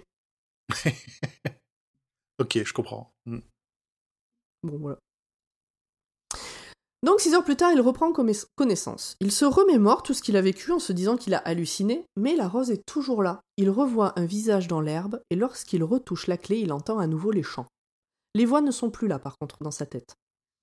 Au moment de partir, il se dit qu'il doit protéger la rose, mais il entend la voix de Roland dire T'inquiète, frère, elle est assez grande pour se débrouiller toute seule. Jake rentre chez lui. Paraphrase. Quand Jake rentre chez lui, il tombe sur son père furax et sous cocaïne, et sa mère inquiète et sous Valium. Il s'engueule avec son père, il lui répond comme jamais, et il va dans sa chambre. Allez, putain d'ado quoi. Mm. Jake sent bien qu'il n'a plus sa place dans cette famille, qu'il a une mission, mais il sait pas laquelle. Une fois dans sa chambre, sa gouvernante lui apporte à manger et des lettres de ses profs inquiets. Le pl- la plus surprenante est celle de la prof qui a lu sa composition sur la vérité. Elle en fait une analyse qui sort de Qu'est-ce nulle que j'ai part. rigolé. Qu'est-ce que ça m'a rappelé le lycée, sérieux? Eh mais eh, c'est exactement ce que j'ai noté. Et ça me rappelle des cours à essayer de deviner ce qu'a voulu dire l'auteur. Et euh, des fois, euh, je pense que souvent, on, on pousse beaucoup trop loin le Ah oui. qu'est-ce qu'a voulu dire l'auteur. Dans sa lettre, elle parle du poème de Robert Browning, Le Chevalier Roland s'en vint à la tour noire, qui est une des inspirations de Steve Wu pour cette saga. Je dis pas de bêtises, hein, c'est bien ça. Oui, c'est ça. Oui, oui. Ouais, ouais. Il fait ses excuses à ses parents par l'intermédiaire de la gouvernante, qui a lu Charlie le Chouchou quand elle était petite et se plonge dans la lecture du bouquin. Alors pour rappel, Charlie le Chouchou, c'est l'histoire d'une locomotive anthropo- anthropomorphe et de son meilleur ami Bob, l'humain qui la conduit. Un jour, une nouvelle locomotive vient prendre la place de Charlie, et celui-ci dépérit doucement sur un tronçon de voie derrière la gare. Mais le jour où le chef de la compagnie de train, Monsieur Martin, doit aller voir sa fille Susanna chanter à pas Topeka, la super locomotive ne peut plus démarrer. Elle a de l'eau dans le réservoir. Bob dit alors à Monsieur Martin que Charlie peut l'amener Ah, lui. Mais tu veux pas dire, Et euh, elle a écouté notre HS Oui. Je vais le dire Oui. après. Ah. Et c'est ce qu'il fait. En remerciement, Bob et Charlie se retrouvent à faire des tours de parc aux enfants de Joyland. Quelle belle histoire Bon, tu allez, vas-y, dis-le, euh, Julien. Eh bah, si vous voulez connaître la suite de ce livre pour enfants qui n'est pas trop pour les enfants, allez écouter notre HS qui est disponible sur notre flux RSS. Charlie the Chouchou. Quelle belle histoire, mais pas pour Jake. Jake reconnaît dans le sourire plein de dents et dans les larmes de Charlie la méchanceté et la duplicité de Blaine, le train dont il parle dans sa composition. Et c'est la vérité. Quant aux enfants, dans le wagon à la fin du livre, en regardant de près, ils ont l'air terrorisés. C'est bien, c'est que c'est à peu près les réflexions qu'on avait eues aussi pendant le, pendant le hors-série. Exactement. Avec notamment est-ce que c'est pas le, est-ce que c'est pas son conducteur qui a saboté la, la nouvelle locomotive? Ben, c'est d'ailleurs euh, Jake se demande. euh, se demande C'est ça. Et puis pourquoi tous ces mots lui disent quelque chose? Tous ces noms, la Susanna, Monsieur Martin, l'entre-deux-mondes, etc. Un peu plus tard, Jake n'arrive pas à dormir, les voix sont revenues. Il décide de prendre la clé dans sa main et comme la première fois, les voix se turent. Il put alors s'endormir. Franchement, on devrait lire un des passages de la prof de français là. Oui, cette composition, Ah oui! c'est vraiment Ah oui! mais, mais, mais, mais une preuve de maturité pour ton âge. Ah, j'ai tellement rigolé. accent, euh Elle, a- elle a un accent du sud. Avec, un léger, avec légèrement un peu de- d'autrichien dedans. Bah oui, c'est bizarre. Bah, c'est du sud de l'Autriche. Comment ça s'appelle là cette, euh, cette région où il y a les mecs qui, qui, qui crient là? Le Tyrol. Le Tyrol, exactement, merci. C'est le sud de l'Autriche, le Tyrol? Je crois, ouais. c'est pas en Suisse, c'est pas c'est chez le toi? Le le- Tyrol, c'est pas en. Suisse. Mais non, c'est le sud de l'Allemagne. C'est le Yodel alors? Le Yodel, c'est où? Ah, On dit Grèce. On dit Grèce, Grèce. complètement. C'est partout dans la montagne, le yodel, voilà. Chapitre 3, la porte et le démon. Donc on retourne dans la Cache ta forêt. joie. Hein? Je disais cache ta joie. Mais alors, C'est- la porte et le démon. C'était, j'ai détesté euh, ce chapitre. Oui, ça Ah se bon? Sent. On- je m'en doutais. je me doutais que alors, ça, ça te ferait rager un peu. Mr Freeze? Il y, a... il y a eu plusieurs choses qui m'ont fait détester ce passage. Déjà, de manière générale, je pense que c'est pas celui que j'aurais préféré. En prendre des notes, c'était relou. Et en plus, il fallait absolument que j'avance dans ma lecture et je m'étais mis comme truc que tant que j'avais pas fini ce chapitre, donc tout le chapitre 3, j'allais pas aux toilettes. Ah, mais t'es malade C'est comme ça qu'on chope des infections, ça va pas? Non, mais ça va, ça va, j'étais pas déjà prête à prévention. exploser. J'étais pas Ah prête oui. à exploser au début du chapitre. Mais euh, Jean-Michel Prévention, même ici, hein, attention. euh, ben, Allez faire caca de temps en temps, c'est important d'avoir des bonnes selles. Non, j'avais juste Tous les jours Tous les jours Bref, retour dans la forêt. Eddie est réveillé par une voix qui lui dit Dis-lui de prendre la clé. La clé fait disparaître les voix. Eddie se lève, va chercher la clé qu'il a taillée et dit à Roland, réveillé à son tour, de la prendre. Roland vient de lui expliquer qu'il se prépare à mourir et que ça sera cool parce qu'il y aura enfin le silence. Bonjour Susanna les rejoint. Là, je l'ai bien écrit. Mais comme t'es pas en train de, t'es pas connecté avec nous, Émilie, tu le vois pas. Si, si, je l'ai vu, je l'ai, euh, je l'ai vu tout à l'heure. Et figure-toi que j'étais en train de relire mes notes parce que je me suis dit, tiens, ça fait longtemps que j'ai pas regardé ce que j'ai noté. Peut-être qu'il y a des trucs que je voulais dire. je l'ai vu tout à l'heure que plus bas, il était bien écrit. Bravo, Tom. Professionnalisme. Et donc, non, j'ai rien noté depuis, euh, depuis trois chapitres. C'est bon, tu peux y aller. Susanna les rejoint. Roland prend la clé, pas encore fini, et se lève avec entrain. Les voix ont disparu, ou presque. Dans Alors, son lit. il, il y a- c'est- enfin, il y a quand même un truc qui est impressionnant, c'est qu'il, quand, ce- quand tout c'est, quand il a, il est soulagé, il se met à pleurer. Il y a Roland de Gilad qui se met à pleurer. Putain, oui, j'ai oublié de le noter, mais je l'avais noté dans ma tête. Mais oui. Et c'est beau un homme qui pleure. Et il c'est la Il y a première des fois qu'il failles. le voit pleurer. Je suis un homme, mais j'ai des failles. Je suis un pistolero, mais j'ai des failles. Ouais, il est, il est au bout de sa vie, mais il a fini sa thérapie. Dans son lit, Jake fait un rêve bien réel. Donc, euh, en fait, c'est un des trucs qui m'a fait chier dans tout ce truc, c'est qu'on va d'un chapitre, d'un paragraphe à l'autre, on passe de Jake au groupe. euh, Ce qui est logique par rapport à l'histoire, mais qui est chiant à lire et à surtout à résumer. Bref, dans son lit, Jake fait un rêve bien réel. Il se promène dans une très vieille forêt. Il arrive devant une pierre gravée et, en touchant les lettres, presque effacées, il arrive à comprendre qu'il est écrit Voyageur, ici commence l'entre-deux-mondes. En sortant de la forêt, il arrive sur un terrain de basket. Un jeune homme, plus grand que lui, est en train de faire des paniers. Dans le fond du terrain, il y a une porte identique à la porte devant laquelle se trouvaient Eddie, Roland et Susanna un peu plus tôt. Jake demande au gars qui il est, et le gars lui répond qu'il est devant le portail de l'ours, qui est aussi le portail de Brooklyn. Le jeune homme explique à Jake qu'il est là pour le guider, mais qu'il ne le reconnaîtra pas et qu'il faut qu'il se méfie d'Henry aussi parce qu'il n'aime pas les inconnus. Oh là là, c'est donc Eddie ado. On ne l'avait pas vu venir. Non, C'est vrai? Non. Putain, t'as de la chance. bah ouais, non, moi non plus, tu vois. Je m'en souvenais même pas.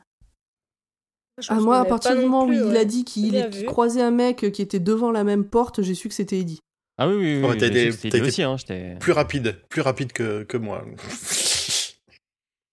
Bref, Eddie ado disparaît, littéralement, il s'efface, en lui disant de prendre le métro jusqu'à Co-op City, dans le Bronx, cet après-midi vers 15h, et que comme il a trouvé la rose et la clé, il le retrouvera lui facilement.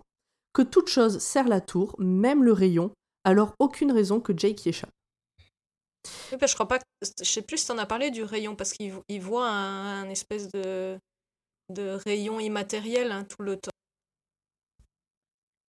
Il le voit pas, Jake. En fait, Je il, il- il se rend compte plus- que je crois que je crois que c'est dit qu'il le qu'il le suit quand même. Il va toujours dans la même direction pour rejoindre ce Il portail. dit qu'il a l'impression de suivre un rayon, Jake, Mm. Ah oui. mais, euh, mais il le voit pas. Par contre, les trois les autres dans la forêt, tout ça, eux le voient. Oui, oui, ça. Eux, ils on- voient le ouais. rayon, ouais.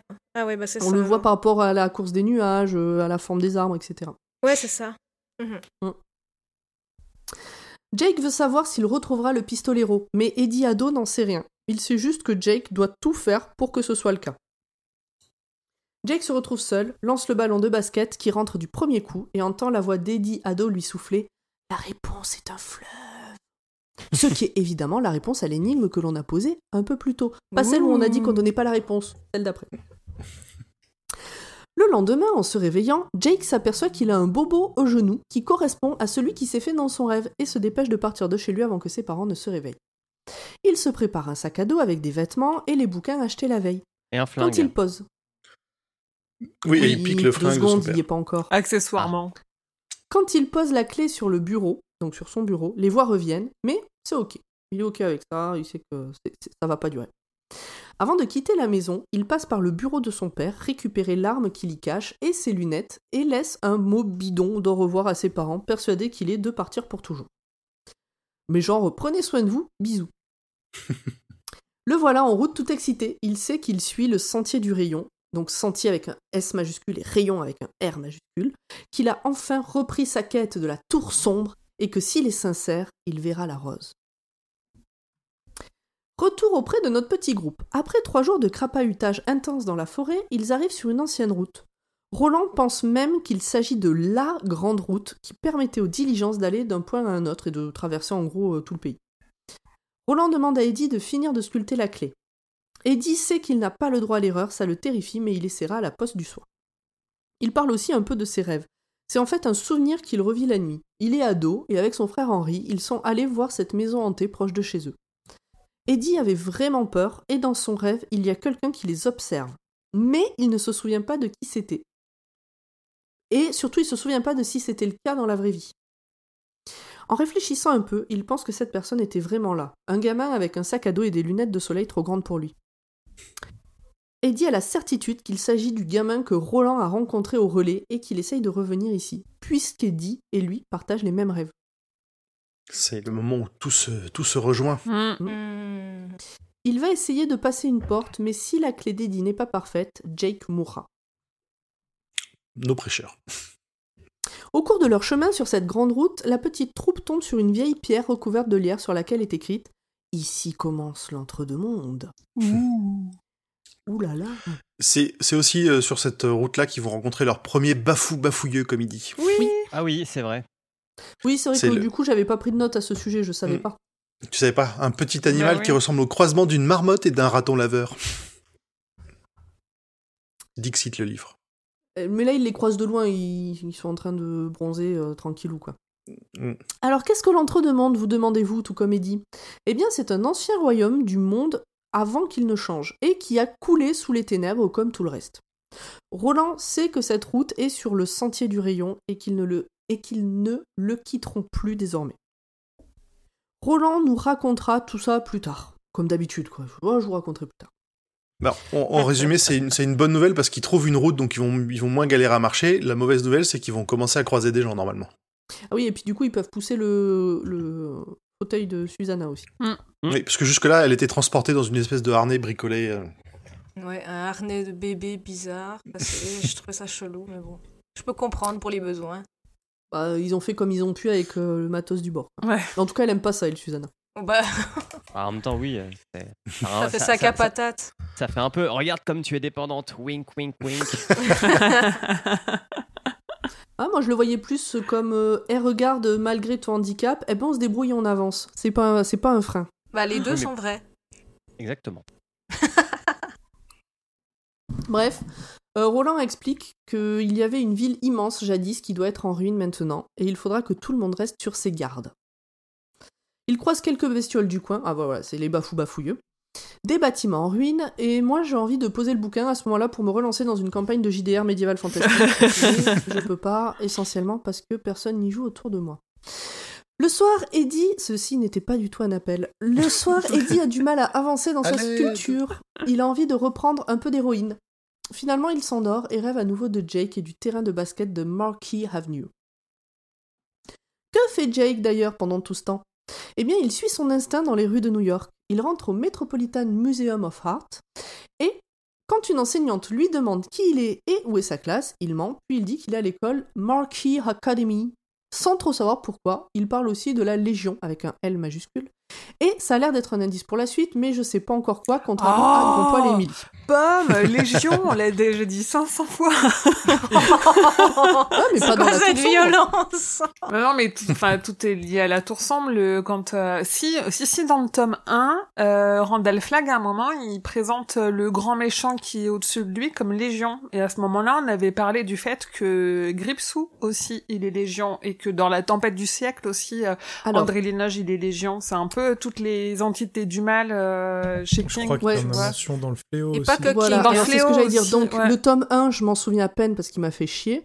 Ça, je l'ai pas lu. La tempête du siècle, je l'ai pas lu. Et euh, dans le fléau, on en parle à partir du moment où je lisais une page sur deux. Donc, Oui, mais à chaque fois qu'on croise le mot Légion, je suis là en train d'appuyer sur mon petit bouton référence, référence, et et d'expliquer il y a une connexion, il y a une connexion. Ça veut dire quelque chose. C'est pas du euh, après Légion, c'est pas que chez King. Oui, oui, c'est- non, c'est une référence voilà. biblique, comme euh, Exactement, comme, ouais. comme toujours. Ouais, ouais. Et, Marquis, ça veut dire quelque chose? De quoi? De quoi? De quoi? Marquis School ou Marquis Avenue, là? Oui, oui, oui. Enfin, non, c'est juste que ça fait un lien entre Eddie et, euh, C'est et tout. Jake. D'accord. Tu, là, je t'inquiète, on va, je vais, je vais te le dire. Merci. Donc, il finit par se poser dans un parc pour manger, mais un agent de police vient lui demander ses papiers. Un gamin blanc seul dans ce parc, c'est louche. Jake sort alors la clé et utilise la force pour convaincre le flic qu'il s'appelle Tom Denby et qu'il peut partir. Le gars est ok, a l'air heureux face à cette clé, et autour de lui, plusieurs personnes se sont arrêtées tête des zombies obnubilés par cette clé. Ouais, et c'est là moi ça m'a fait penser au Seigneur des Anneaux. On dirait le comportement de toutes les gens, de tous les gens qui croisent euh, l'anneau en fait, qui veulent à tout prix s'emparer de Mm. l'anneau, qui sont complètement hypnotisés. euh. Moi, ça m'a fait penser au clip de Just de Radiohead. J'ai pas la ref. J'ai Je pas la ref non. plus. C'est un Donc, clip il où se- euh, il dit des. Il y a des gens qui s'arrêtent dans la rue et quand ils se disent un truc à l'oreille, ils s'allongent par terre et ils bougent plus. Et en fait, ça, ça se propage et tout. D'accord. Ah oui Ok. Ça me revient. Donc, Pardon les boomers courant. Moi, j'écoute du rock. Bah, J'ai noté aussi euh, que, que, le- que la clé, elle a des effets bizarres sur les, euh, sur les gens qui se mettent à parler comme, euh, comme Roland. Parce que le flic, pour dire à, pour dire à Jake de circuler, il dit euh, oui, va-t'en au nom, de, au nom de ton père. Ce qui me est pas une rêve très courante ça. chez nous. euh. Non, a priori à New York, euh, c'est pas trop comme ça qu'ils parlent. Donc Jake se barre en courant et une fois loin, il voit que tout le monde retrouve sa conscience. Il est temps pour lui d'aller vers Brooklyn. Et puis une fois là-bas, bah, il a aucune idée de ce qu'il devait faire. De ce qu'il devrait faire. Dans l'entre-deux-mondes, nos trois compères arrivent en haut d'une colline qui leur offre une superbe- un superbe point de vue sur une plaine verdoyante traversée par un fleuve, le Sand. De toute évidence, au fond de laquelle... Quoi? La, la scène. La scène de toute évidence. Il dit là. Ah, ça s'écrit comme ça. Ah, ok. Ça, c'est Ah un peu le truc qui manque quand t'es en audio, c'est que Oui. des fois, il y a des trucs, tu sais absolument pas comment ça s'écrit. Et puis des fois, tu sais pas si c'est un nom de que- toute évidence? Euh, il en a, je crois qu'il l'a Yeah. mentionné un peu avant. Il l'a mentionné un peu avant qu'il devait la croiser sur leur, euh, sur leur chemin. Ok, mais moi, comme je l'ai pas mis dans le résumé, ma phrase ne veut rien dire. Donc bref, ils arrivent au niveau de la Seine. Et au fond euh, de cette plaine verdoyante, on aperçoit une ville immense. Tout le monde est sur le cul. La ville a l'air en bon état. Alors moi j'étais un peu déçue parce que à ce moment-là j'imaginais un truc genre euh, château fort euh, avec euh, des hum, comment ça s'appelle des, des des murs, Des euh, tu tours, vois, euh. des créneaux, des machins, mais pas du tout en fait. Au bout d'un moment j'ai compris que c'était des immeubles. Oui, on est vraiment dans le post-apo, on n'est pas dans le médiéval, euh, comme tu disais tout à l'heure. Ça. Ouais, désolé. Et j'aime moins, je préfère le médiéval fantastique. Vive le post-apo. ça va peut-être Eddie pas être tout le temps comme ça, et il nous reste quand même quelques pages. Donc, euh, Eddie imagine déjà un conseil des sages, un banquet, des réponses à toutes leurs questions, le guide Michelin de la tour sombre. Quand il voit le regard de Roland, il prend peur et prend Susanna dans ses bras, comme pour la protéger. Bah, c'est le moment où je me suis dit que Eddie se croyait dans, dans, dans Donjons et Dragons, justement. ah oui, les petits trèfles. Mais Roland n'en a rien à secouer de la ville dans le fond, du moins pour l'instant. Ce qui le tracasse, c'est qu'il vient de voir un cercle de paroles. Vous savez, comme dans le tome 1, quand Jake avait disparu et a failli se faire bouffer par l'oracle, bah, il montre le truc à Eddie qui blémit. Il est sûr que Jake va arriver là. Mais si la clé n'est pas prête, alors le gamin mourra. Eddie panique un poil. Roland lui colle une gigantesque tarte. Eddie, rageux, prend l'arme qu'il a à sa hanche en main. Et là commence une scène chiante. Genre, genre tu vas me tuer, dit le pistolero. Oui, je vais le faire, Ah tu ouais. vas voir, Eddie. Oh non, ne fais pas ça, crie Susanna. Même pas tu vas le faire, renchérit le crois que pistolero, Tom essaie de nous etc. faire comprendre qu'elle n'y a pas etc. cru. Bah, c'est un combat de coq, quoi, C'est bah, ça- c'est encore, une leçon- c'est encore une leçon de Roland, hein, c'est tout, c'est Non, c'est mais la il y a- même chose. hein. Il y a, y a- y a encore, évidemment qu'il l'a pas tué à ce moment-là. Bah, ça, ça pourrait, remarque, mais oui. c'est Peut-être ça. qu'il le tue et que les gens qui l'ont lu, les, gens qui l'ont lu sans savoir qu'il y aurait un tome 4, par exemple, tu vois, ils Ah ont oui. peut-être cru. Mais Mais, même, c'est euh, possible. T'as pas vu assez d'animes, toi. Tout est possible, vraiment. Et puis Jake, il est mort au premier tome et on le retrouve au troisième. Donc, euh, voilà, c'est. tout est Tout est possible. possible. Voilà. Donc finalement, Eddie ne le fait pas. Bon, voilà. Il y a encore 5 tomes pour rappel. Vous voyez, je l'ai même noté. Oui. Il tombe en larmes. Il dit qu'il a peur. Roland lui dit de se bouger le cul pour la clé. Il lui rend le bout de bois. Il force Eddie à dire qu'il a oublié le visage de son père pour ensuite lui dire ça va, t'inquiète, c'est pas grave. Moi, je trouve et- ça et- super relou. bah, c'est le moment où aussi où il dit quand même qu'il le déteste par moment, quoi. Il y a ses, ses, ses- ses leçons, sa manière de, de lui. Bah, Comment dire, il abat, il abat physiquement quasiment les murs d'Eddie, euh, les murs du doute qu'il a en lui, il, lui- Bon, il les euh, défonce quoi. Ouais, mais en, Zéro même, en même subtilité. temps, c'est le moment de le secouer, hein, parce que sinon, ils sont un peu dans la merde, quoi. Donc, Ouais. euh, Bah, sinon, il y a pour, pas une, de pour une fois, c'est ouais, pour une fois, c'est quasiment justifié, je dirais. Donc ils descendent vers le cercle de parole. Ils font escale avant d'arriver et s'installent pour la nuit. Alors moi ça fait partie des trucs dans ce bouquin, c'est qu'à chaque fois, tu vois, ils voient le cercle de parole, bon bah je me dis ils y sont dans une heure grand max. Non en fait il y a eu 4 jours de marche. Bon. Ils font escale avant d'arriver. Et alors est-ce que euh, c'est pas justement pour rejoindre ce qu'il disait tout à l'heure, que les distances sont euh, pourries euh, bon, bon. Bah là ils l'ont en visu, donc la distance elle a pas changé entre le moment où ils l'ont vu et le moment où ils l'ont atteint. je Non pense mais pas. ils peuvent avoir l'impression que c'est pas si loin que ça et en fait... Hmm. euh, non, non, je crois pas. On peut imaginer que c'est assez plat aussi, globalement, non? On doit voir loin. Oui, c'était décrit comme une grande plaine Il euh, avec la hein. rivière qui passe au milieu Ah, et voilà. ils voyaient euh, la, la ville au loin. Ouais, donc tu vois, c'est. Bon bref, ils font escale avant d'arriver et s'installent pour la nuit. Eddie finit la clé du mieux qu'il peut, il taille aussi une sorte de piquet avec un autre morceau de bois à cause d'un souvenir du futur qui lui, qui lui revient en mémoire. Il demande à Roland s'il est possible de partir avant l'aube afin d'arriver le plus tôt possible au cercle de pierre. Ils se remettent en route en se pressant pour être sûr d'arriver à l'heure, au coin, euh, pas au- du tout au coin, au loin, via la ville. Roland y entend des tambours, Eddie des machines et Susanna un cœur malade. À Brooklyn, donc on va à Brooklyn, Jake trouve l'avenue qu'il cherche et tombe. Alors, l'avenue s'appelle Marquis Avenue. Et euh, euh, quand En fait, il cherchait, Marquis, il cherchait Marquis Academy et en fait, alors que c'est euh, Marquis Avenue auquel il faut aller. Tu vois, pour, voir- pour vouloir faire court pour toi, Julien, eh ben, j'ai zappé des infos qui auraient pu être utiles. C'est pas grave. Bref. Donc, euh, Jake trouve l'avenue Marquis Avenue qu'il cherche et donc il tombe sur les frères Dean. Eddie a 13 ans environ, comme dans son rêve. Euh, Il les suit de loin, les regarde jouer au basket, puis les suit à nouveau lorsqu'il se dirige vers le manoir hanté. Au cercle de pierre, Eddie se prépare à faire ce qu'il doit faire, même s'il ne sait pas ce que c'est. Et Susanna, qui laisse un peu plus de place à Deta, et Roland se prépare à baiser avec le démon pour détourner son attention. Et puis il pleut. Alors, là aussi, à vouloir aller trop vite, en fait, euh, j'ai zappé la moitié des infos. Non, mais c'est bien. Ok. Alors, moi, si Euh, jamais ça, si jamais ça peut t'aider, j'ai résumé en. Il va y avoir un démon, alors le pistolero dit Lolol, Susanna, va falloir te le taper, ou sinon on le fait à deux, et il dit Regarde, car il a la bite molle. Ok, je l'ai pas compris comme ça, mais d'accord.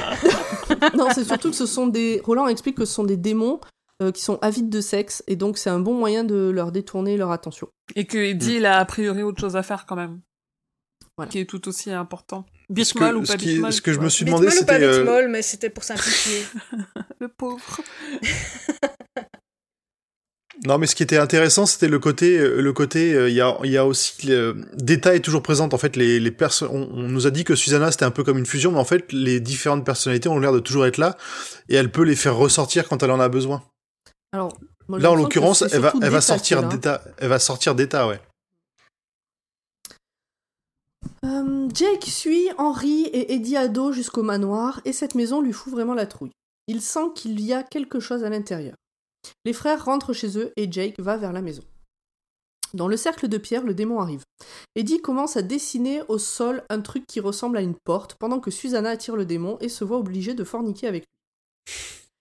Jake rentre enfin dans le manoir. Il est terrifiant. Il y a quelque chose d'horrible dedans. C'est l'enfer entre les deux mondes. Mais Jake rentre quand même, s'avance dans le couloir et pousse un hurlement quand la porte se referme derrière lui. Et moi, à ce moment-là, il y a un putain de chat qui a sauté sur le toit et ça fait beaucoup de bruit et j'étais pas bien. Moi, la description de, de, de cette maison elle m'a rappelé beaucoup euh, Marston House dans Salem. Dans- Euh, Ah, la, dans la Salem. façon, Ah ouais, oui. la façon Moi, dont il décrit euh, euh, le mal, qu'elle ça, des racines. Ouais, moi, me rappeler celle de ça. Bah, Mais- pour, pour moi, elle m'a plus rappelé le, justement cette incarnation du mal qu'on voit, qu'on ressent dans Salem physiquement. Euh, il y a même une espèce de personnification qu'on a, comme on a pu avoir pour la maison de Salem, où, on- où c'est euh, c'est décrit comme quasiment comme un visage le- la, la façade de la, de la maison. oui, après, c'est chez King, c'est un euh, truc qui revient souvent. Le ce côté euh, un mauvais endroit, c'est euh, assez typique de de ces histoires. Et il y a plusieurs fois où c'est une Mm. maison, et la maison, c'est quand même un code de l'horreur qui est qui est, su- qui est facile et qui est répandu.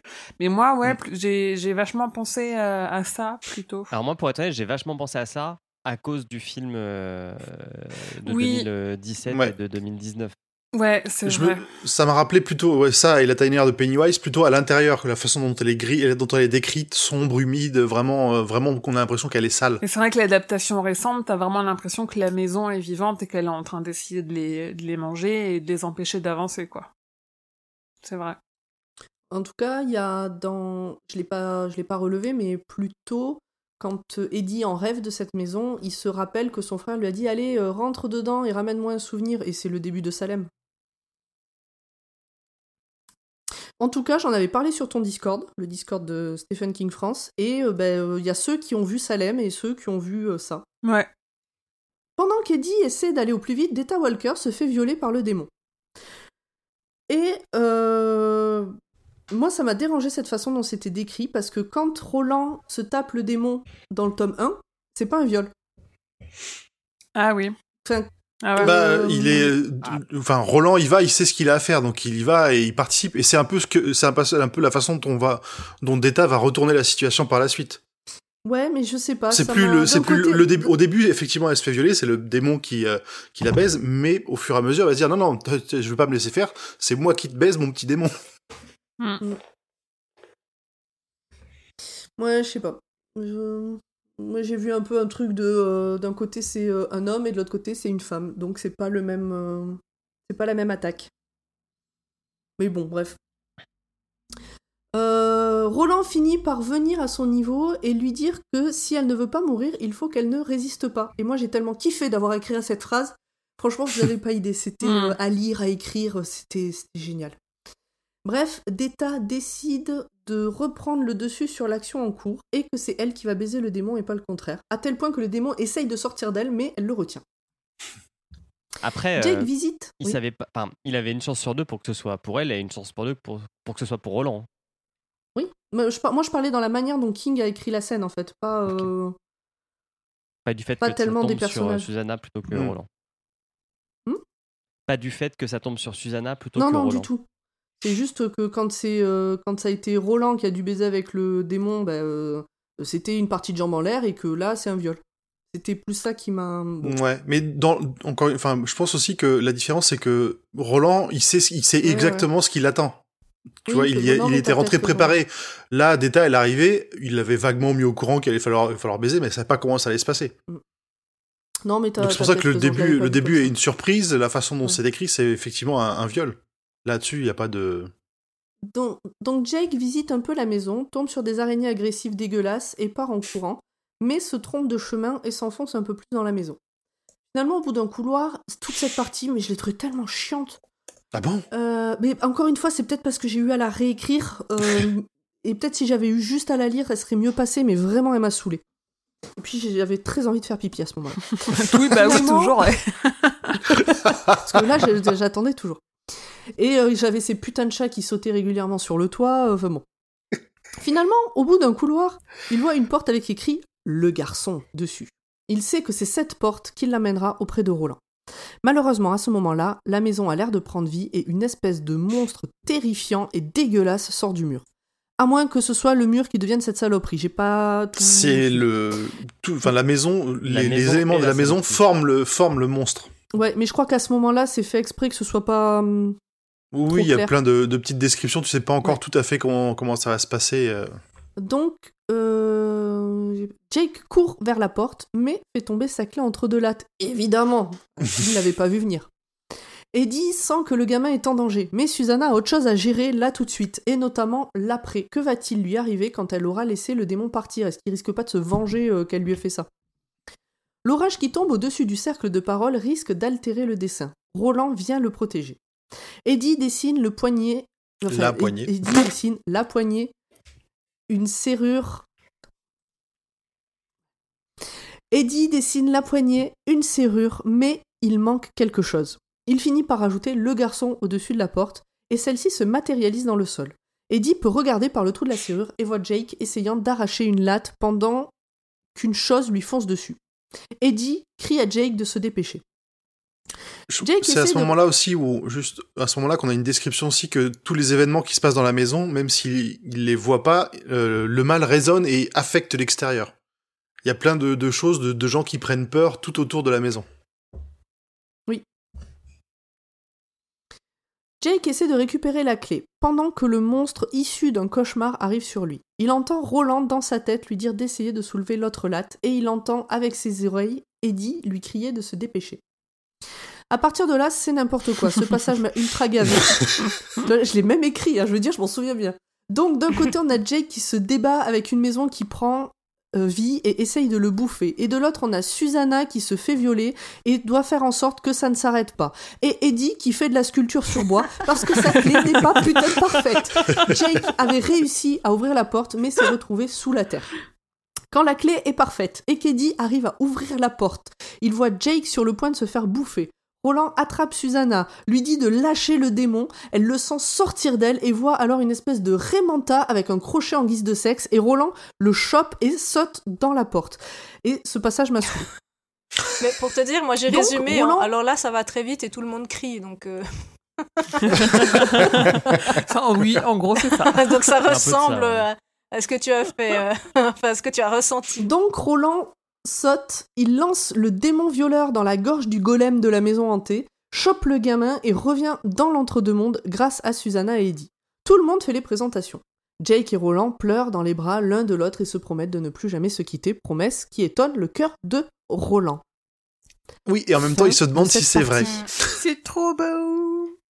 C'est le moment où tu- il y a, il y, a encore un- il y a encore un doute dans le, dans le cœur de Roland si effectivement il- la tour ne restera pas le plus important. Quoi.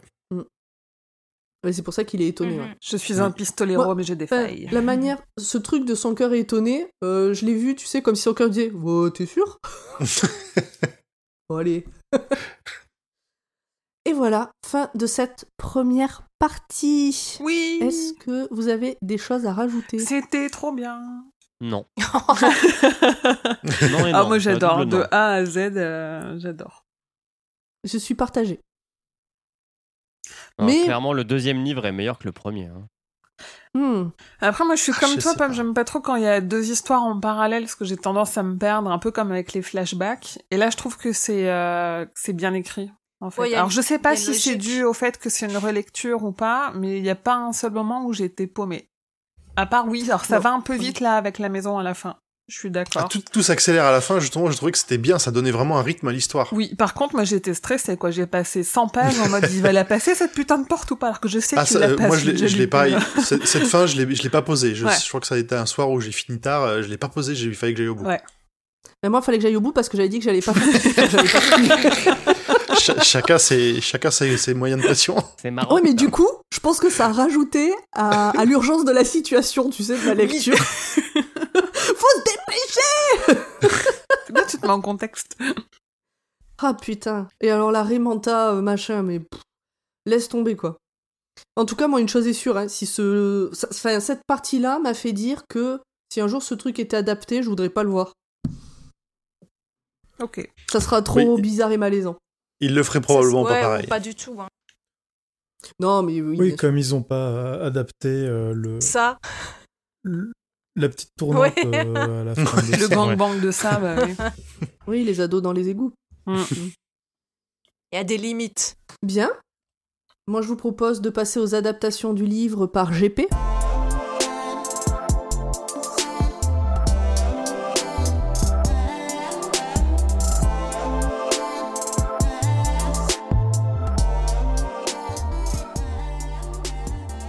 Bonjour. Il y en a pas, merci. Très bien. C'était rapide. C'était bien. Non, non, Euh, même en même comics, euh, même en comics, ils l'ont pas, ils ils l'ont pas fait, ces, ils ont pas fait ces parties-là. Et ils ont bien raison. Très bien. Euh, Émilie, tu as des choses à nous dire ou pas?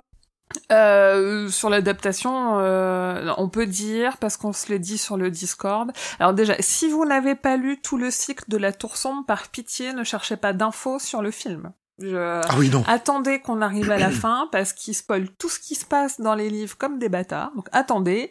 Et euh, non, dans le film, ils ont repris euh, des petits bouts de passage de, de certains événements de, de, de ce tome-là. Mais après, euh, voilà, c'est le film. Quoi. Il est... On en reparlera dans un an et demi quand on aura fini la Tour Sombre. Faut vraiment arri- arriver à la fin de la tour sombre pour le regarder le film? ouais. Ah ouais, quand même. Oui, Ouais, ah oui, oui, complètement. Ouais. Ah oui, oui, oui. Putain, Oui, oui, il y a un énorme spoil. Ah oui, oui, non, il y a un truc un peu dégueulasse. euh, Donc oui, oui, non, ne lisez rien. Euh, sauf, normalement, sur mon site, tout est bien. Je, je, je préviens à partir du moment où ça spoil. Mais en vrai, oui, il y a des petites parties euh, qui sont de, de ce livre-là en particulier qui sont repris pour le début du film. Voilà. Ok, très Sinon, bien. c'est tout. Bon, eh bien, vous avez bien travaillé tous les deux, c'est bien. Ah, on a tout donné là. ben, moi, l'adaptation, j'ai pas du tout bossé. eh bien, je propose que l'on passe à la théorie de Hurde. Mais, et moi, je un fais pas ma partie. Bah oui. Bah, je viens de te demander si t'avais des choses à dire. T'as Bah, t'as sur l'adaptation. Ah non, moi je parlais de. c'est- Je passais à toi, il a dit qu'il y avait Bah, rien à dire. euh, T'as zappé, t'as- en fait, t'as zappé T'as une. zappé T'as pas du tout t'es pas sur le conducteur. En plus, je l'ai mise dans le conducteur pour une fois. Oui. Je l'ai pas. Moi j'ai les adaptations du. Ah, c'est au-dessus, merde, pardon. T'es trop loin, t'es trop pressé. Bah oui, c'est toujours avant.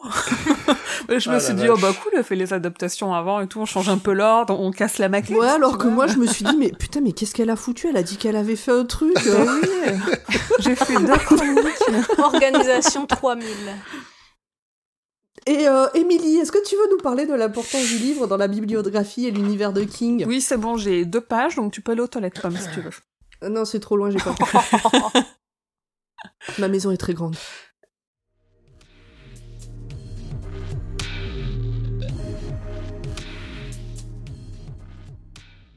Alors, Terre perdue, c'est donc le troisième tome du cycle La Tour sombre. En anglais, le titre, le titre c'est The Wastelands, un nom en hommage au poème de T.S. Eliot intitulé The Westland, dont on a un extrait en début de livre et donc dont la VF s'appelle La Terre vaine. Alors, par contre, juste, il faut prononcer un peu plus Waste, parce que Westland, c'est les terres de l'Ouest. Ouais. C'est ce qui va perturber au, dé- au début bah tout à ouais, l'heure. j'ai pas un bon accent, donc euh, C'est si la tu blague veux... de Emmerich, quoi. La blague des briques, j'ai- Des os, pas des os. J'ai un très mauvais accent, donc si tu veux redire ma phrase à ma place, ça me dérange pas. Non, non, vas-y, The. Waste. continue. De toute façon, je le redirai pas, euh, sauf au prochain épisode, donc je le saurai. Donc Terre perdue est paru en 91 en VO, soit 4 ans après le tome 2, et en 92 en VF chez Vélu. Chez J'ai lu. Les illustrations Non, non, sont non, signées. Les illustrations, j'ai chaud, c'est horrible, sont signées Ned Darmon, comme les livres d'avant, et le livre est dédié à Owen Philip King, le co-auteur du livre préféré de Pomme, Sleeping Beauty- Beauties. Donc Terre C'est perdue pas le pire. oui, c'est pas le mieux non plus, hein, on va pas se le cacher. Euh, donc il a été nommé au prix Bram Stoker du meilleur roman en 1991 et ainsi qu'au prix Locus du meilleur roman d'horreur en 92 où il a terminé la troisième place. Petite partie. Tu vois, le- enfin, encore une fois, même si on- il y a des éléments par la suite, je, je comprends pas la, la, la définition d'horreur pour un roman moi comme non ça. plus. Parce que c'est à l'époque c'était l'étiquette qu'il avait et dès qu'il Bah sortait oui. quelque chose on le Mm. mettait en horreur. C'est ça le truc en fait. Ok, parce que ouais, Mais C'est vraiment. pas de l'horreur en soi, quoi. Ouais. On m'a encore redemandé hier si ça allait pour moi de toujours lire du King. Là, j'ai pas l'impression de lire du King comme on en a lu Ouais, jusque-là, bien donc euh, ça change quoi. Et donc, petite particularité qui n'est pas si rare chez King, en fait, dans le roman, il, la nouvelle The Bear, alors l'ours, The Bear. The Bear, voilà, merci grand poil. Le bière, c'est la. C'est la bière, oui, exact. C'est peut-être parce que j'ai besoin d'une bière. Bon, bref. The Bear, elle est inclue euh, dans, dans ce livre, euh, sous un, et elle- dans le, en format nouvelle, elle est inédite en français, mais elle avait été publiée en 90 dans le mag, dans The Magazine of Fantasy and SF. En fait, c'est un truc qu'il fait souvent. Par exemple, dans les Tomic Knockers, il a aussi, euh, il a aussi inclus une nouvelle qu'il avait déjà publiée euh, plusieurs, plusieurs années plus tôt. Il a aussi inclus Charlie the Non, c'est dans l'autre sens. Il a fait, euh, il a Charlie the Chouchou et il en a fait un livre pour enfants, pour le coup. Mais là, c'est marrant parce que du coup, il écrit une nouvelle et puis il se dit, bah tiens, en fait, je vais, la- je vais la mettre dans un, dans un tout. Tu vais faire un goodies? Elle fait partie du cathète. Alors, côté connexion, c'en est pas ré- réellement une, mais justement, on en parlait. euh, il est bon de rappeler que le livre Charlie the Choo est paru en anglais en version livre pour enfants, écrit par Beryl Evans, et qu'il a lui-même des connexions particulières avec le multivers de King, mais ça, on en parle dans un précédent épisode. Et je reprécise que c'est King qui l'a écrit, mais que c'est paru sous le pseudo de Beryl Evans. Sinon, dans la librairie où des vieux sont en train de jouer aux échecs, on apprend qu'un des deux vieux s'appelle Aaron Dipno. Ce n'est autre que le fils d'Ed Dipno, qui est le personnage principal du roman Insomnie, roman qui est très très très très connecté à la Tour Sombre. Et, euh, et merci Grand Poil parce que je l'avais pas relevé et il l'a relevé euh, pendant qu'on, enfin il l'avait mis dans ses notes en partie pendant, il m'en a reparlé pendant que Pomme déroulait son résumé. Donc moi je l'avais pas du tout cette connexion là et je l'ai trouvé nulle part aussi. Donc euh, bravo Grand Poil. Euh, une connexion importante, alors on en a un tout petit peu parlé, qui raccroche notamment à ça, euh, c'est le, ce sont les gardiens et surtout le, la tortue qui est la gardienne du même rayon que Chardy l'ours qu'on a un peu côtoyé au début de ce roman. Cette tortue gardienne du rayon, c'est Mathurin. C'est la même tortue qui a non seulement donné naissance à la Terre, mais qui en plus est l'ennemi naturel de ça. Et c'est cette même tortue qui aide Bill à vaincre ça en lui montrant notamment euh, com- comment on fait pour le vaincre lors du rituel de Shud. Ça explique aussi la présence du poème Vois la tortue comme elle est ronde, sur son dos repose le monde. Chez King, elle représente en fait la mère de la terre et c'est l'image du bien. Elle est tout aussi massive que Chardic et elle est considérée comme fainéante parce qu'elle reste souvent dans sa carapace, mais c'est juste qu'elle a pas de raison d'en sortir. Et dans les livres de King, les seules fois où elle en sort, c'est pour aider euh, Bill à, à vaincre euh, Gripsou et c'est aussi pour euh, donner naissance à la Terre un jour où elle avait mal à l'estomac. En gros. Enfin, elle a vomi la Terre, littéralement. Donc ça, ça en dit long sur ce que pense King de, de notre petite Terre. Comme une boule de poil mais par ça, c'est la mythologie. Oui, exactement. Oui. J'ai juste une question Oui, oui. concernant le, le rayon. Euh, moi, j'ai compris donc que t'as le l'ours et en face t'as la tortue ou c'est euh, le rayon il est pas Ouais, forcément en face droit? t'as la tortue. Donc au Non, milieu c'est t'as la tour? Exactement comme une, ouais, exactement comme une horloge. Ça en fait, pas tu dis par exemple, Ouais. sur le numéro 1 t'as l'ours, et ben sur le numéro 7 t'as la, t'as la tortue. Ah ok tu ouais. D'accord. Et c'est pareil, en, fa- en face, il y a un cheval et en face du cheval, c'est le chien. Il y a un rat et en face, c'est le poisson. Il y a un éléphant et en face, c'est le loup. Il y a un lion et en face, c'est l'aigle. Et enfin, il y a un lièvre et en face, c'est la chauve-souris. Ah ouais. Ouais donc c'est tout est bien mélangé dans les mythologies là effectivement. Ah oui, oui, il se, il se sert. ouais ouais. D'accord merci. Euh, et dernière connexion, Chardic, on le recroisera rapidement dans un autre roman de King qui se passe aussi dans une forêt, euh, parce qu'il croise la route de Trisha, la fameuse petite fille qui aimait Tom Gordon. Sinon, le reste des connexions du roman, elles concernent la deuxième moitié du livre, donc on en parlera au prochain épisode. Voilà. Pomme, tu Eh peux ben, revenir. merci. Ah, viens on a les mêmes à la maison. C'était bien ta sieste? Mm, Ça va, j'ai checké un peu Twitter. Si tu regardes bien, tu vois que Grand, Poil et, Grand Poil et moi, on parle ailleurs pendant que tu fais ton résumé. non, bah non, je vous ai pas vu, je lisais d'autres trucs. Euh, par contre, j'ai vu euh, aussi en parallèle le hum, screen que t'as fait du bouquin sur euh, Oui. les connexions. J'oublie le nom à chaque fois. Concordance. Concordance. Et euh, j'avais pas fait le lien euh, entre la manière dont Roland appelle Tantina, euh, Tantine Talita et, euh, et Vieille Mère. Bon, bref. On en reparlera après. Bon, bah, ça hurde Cette fois, c'est bon Oui. Ah. Euh, Normal. avant de continuer, je vais peut-être être sûre que Craig ce soit bon parce qu'il t'a de, nouveau mis- de nouveau mis failed. Ok, je vais retourner voir. Regarde, ouais. Bon, après, j'enregistre le général aussi. hein. Ouais. Juste tu me dis si c'est bon. C'est bon. Ok. Mais en fait, on allait plus vite que ce que je pensais sur le résumé. Mhm. C'est Ouais, mais bon. pourtant, Oui, c'était bien, c'est tu pas- vois. C'était complet. Ouais. Bon, allez, j'y vais direct. Hein.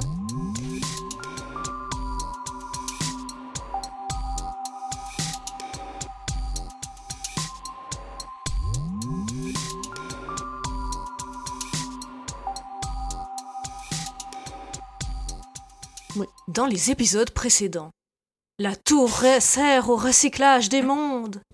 Vous, le dieu des calamités, connu sous le nom de Randy Chan, devez prendre votre retraite. C'est Roland qui prendra votre place. Je n'ai jamais voulu détruire les immondices de ce monde.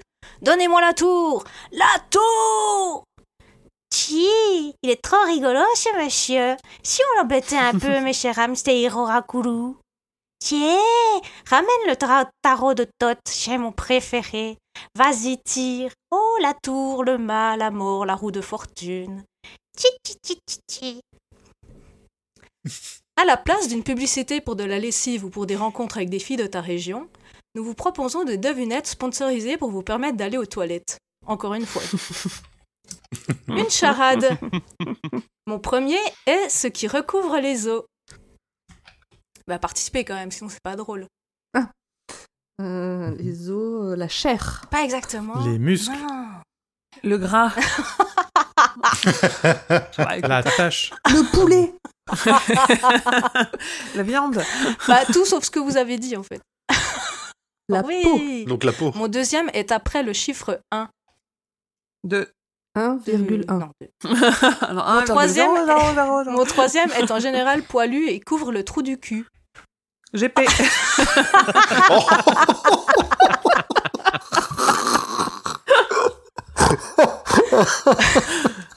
Non, c'est la queue, là, je le dis parce que. Mon dernier est une boisson à base de feuilles. Un thé. Le thé. Mon tout est le label qui produit notre podcast. Podcast. Pot de queuté, podcast. de, de. Putain, trop fort. Les hamsters oracles continuaient de faire leur tirage et tombèrent sur la luxure, celle d'une femme maîtrisant une bête immonde. Alors un ours robotique apparut pour semer la zizanie dans la troupe. Dans la troupe pardon. De l'arcane de la lune se créa l'histoire des entre-deux-mondes, de la folie de Roland et de Jake, de la cité d'Eddie, de l'ouverture et de la fermeture des mondes afin qu'ils se réunissent. Une troisième hamster oracle tira l'arcane du chariot. Mais tout ne se passa pas comme prévu dans le monde féerique des petits hamsters un peu rigolos mais un peu connards aussi. Ah, ah, te, te, te. Référence OK Boomer, donc c'est la pub. Et là, je vous propose une petite devinette. Euh, je vais imiter quelqu'un de connu. euh, J'espère que vous trouverez, sinon c'est un peu la honte. Qui est-ce qui peut soutenir sans armature? Participer sans être présent Donner du courage sans avoir d'épaule à enlacer Être un patron sans être un cadre Quelle est la réponse? Je suis un peu en roue libre là, je vous avoue. Ah vas-y, continue. Emmanuel Macron. Mais non. Un patriote. Un Patreon, exactement. Devenez un Patreon de japonais. Pot de queuté.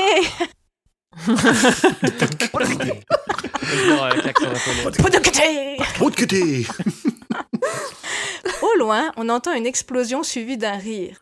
Mais de ce qui va le plus vous terrifier, c'est que cette théorie continuera elle aussi dans la deuxième partie de notre épisode sur les terres perdues. Voilà, Ouais, voilà. On veut la suite. Il y a eu plus de pubs que de contenu, hein. je sais pas si vous avez remarqué. Ça, si Ouais, non, toutes mais les c'est- comme bien, hein, ça, ça colle à- ça colle avec la monétisation de tous les podcasts. C'est parfait. En plus, ça ouvre sur euh, toutes les devinettes euh, du prochain euh, truc. Oui. euh. J'espère que vous avez apprécié le pot de queuté parce que j'ai tout donné. hein. il était pas, il était magique. Il est parfait. Mais surtout que euh, nous vous proposons des devinettes sponsorisées pour vous permettre d'aller aux toilettes. Et moi, je le disais, je, je m'attendais à un truc genre papier toilette, tu sais. J'aurais vu, mais non. Peau de que t'es. Enfin, mais ça ne sert pas à aller aux toilettes. Après, j'ai vu ta réponse. bon, je vous propose de passer aux questions des auditeurs. Oui. Alors, pour précision, euh, il y aura donc ce mois-ci la moitié des questions, et le mois prochain, dans le prochain épisode, l'autre moitié des questions. À peu près. Oui, j'ai. Tu, Eh tu oui. confirmes Euh, oui, euh, alors plus ou moins, j'ai surtout mis les Bien. questions qui, qui pouvaient être posées euh, à la première moitié ici et pour la deuxième moitié plus tard. D'accord.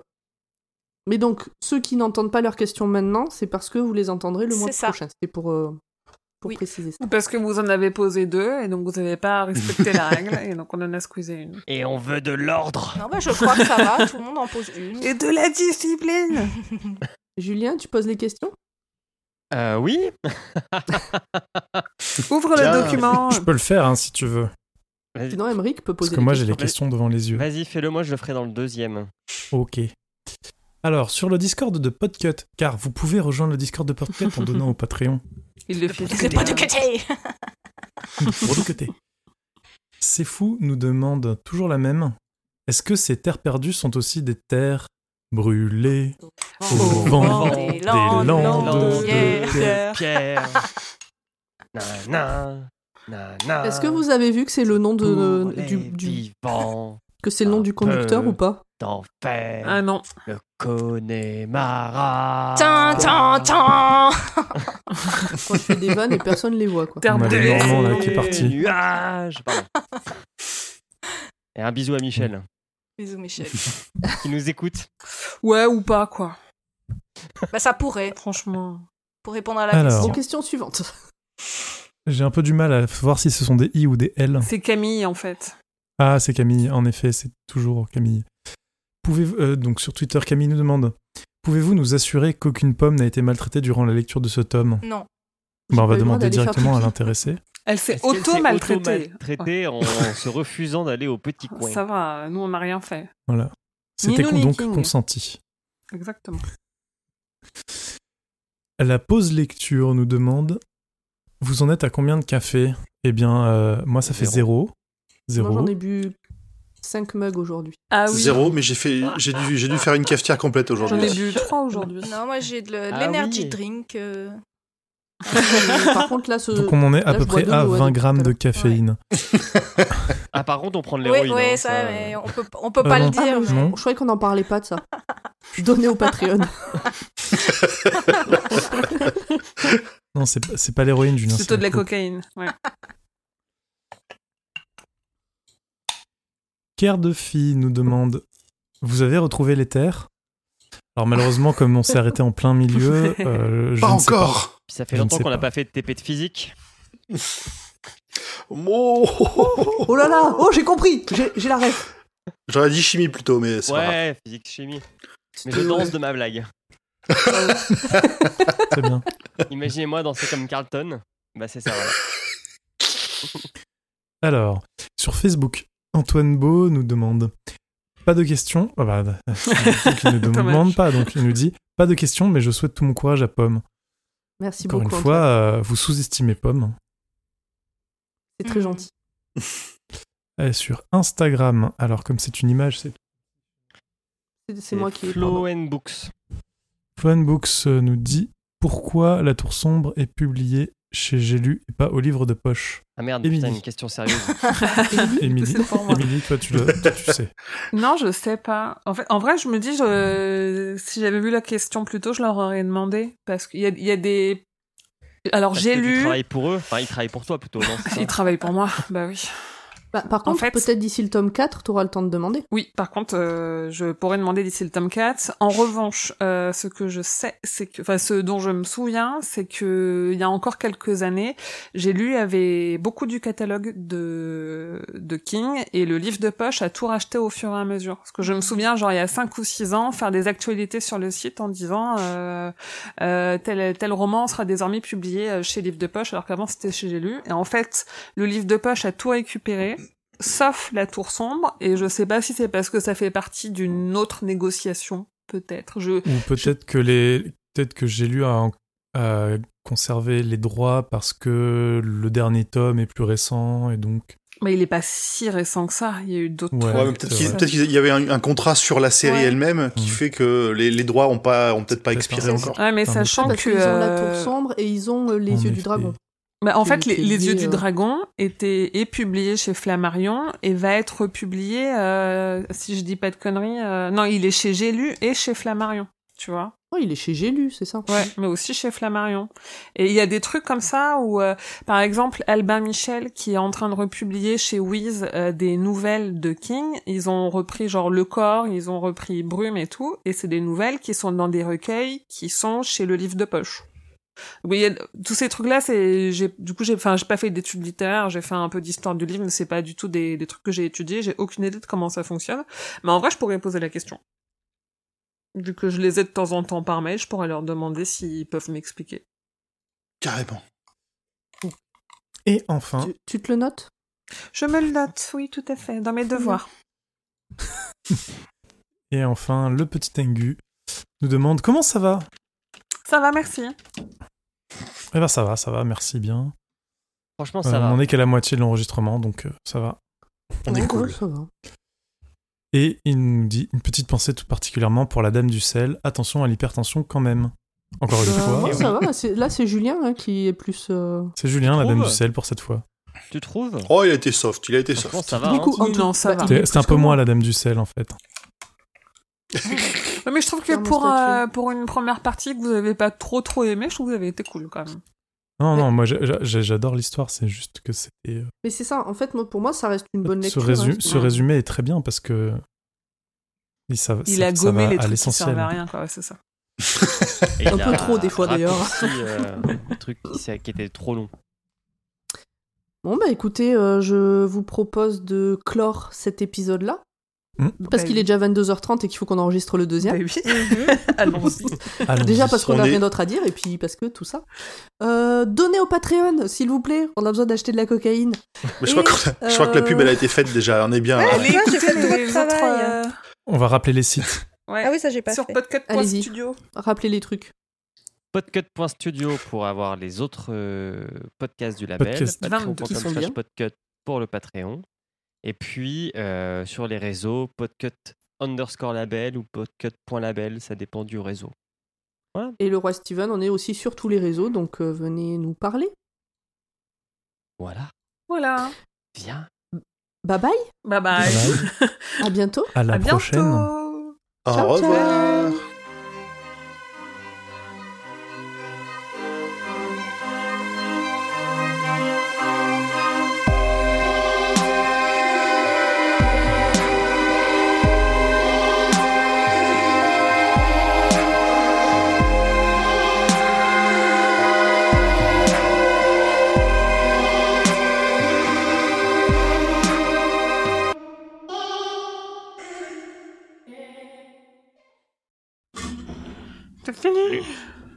Qu'est-ce qu'on fait on, on coupe l'enregistrement et on. Oui. on- Ah oui, on- vas-y, on fait en deux épisodes. Ok, hein. ok. J'ai Je fait vais en une pause, euh, une pause euh, clim. surtout.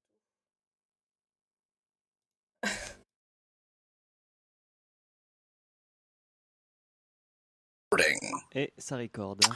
Euh, Blablabla. Bla, C'est Euh, lancé. là. Alors, hop. Et enfin.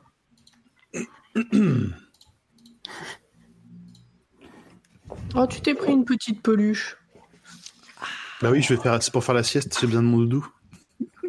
T'as posté ça où? Sur Twitter et sur Insta. Alors, hop. Elle ou euh, et ma plante, comment elle est belle? Elle est magnifique. Ah. Tu parles de quoi? J'ai une plante, elle est trop belle. Attends, je te montre. Une plante quoi? Elle est trop belle. Mais c'est quoi? Ah, c'est une oxalis. C'est un trèfle, un trèfle pourpre. Et ça Oui, me fait marrer parce que c'est de la mauvaise herbe chez, chez Grand Poil. Oui. Mais oui, c'est juste. truc qu'il est pourri son jardin, je l'ai acheté 12 balles. Oui, mais c'est pas dire, hein, pareil. parce que, si j'ai pas tout éradiqué, j'aurais pu t'en envoyer un pot. Hein. En plus, c'est des bulbes. Mais c'est presque de l'engrais vert, non? C'est de la merde. c'est trop beau. Mais c'est joli, ok. Mais les j'avoue, c'est joli. C'est Les joli. pissenlits aussi, hein, c'est c'est de la mauvaise herbe, mais c'est joli. Ouais. Et là, c'est en pot, donc il n'y a pas ce côté. En effet, quand j'ai cherché sur internet, ça que ça, ça disait que ça s'étale partout dans les jardins. Et ça, c'est un enfer. T'as pas le droit de, rela- de les relâcher dans la nature. ah, mais C'est carrément, c'est beau. hein. invasive. C'est trop beau. Comme les tortues C'est trop beau, ouais. et les C'est ça. écrevisses américaines. Ouais, bah les écrevisses, moi je vais aller en pêcher, je vais toutes les bouffer là, les écrevisses rouges, tu vas voir ça. T'as moi. des, C'est bien. t'as des euh, balances?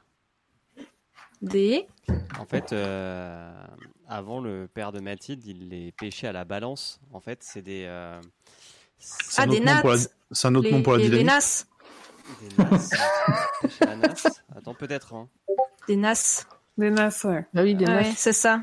Ouais, Ouais. tu, po- tu Ouais, poses tes le truc nasses. où tu mets tes disques durs.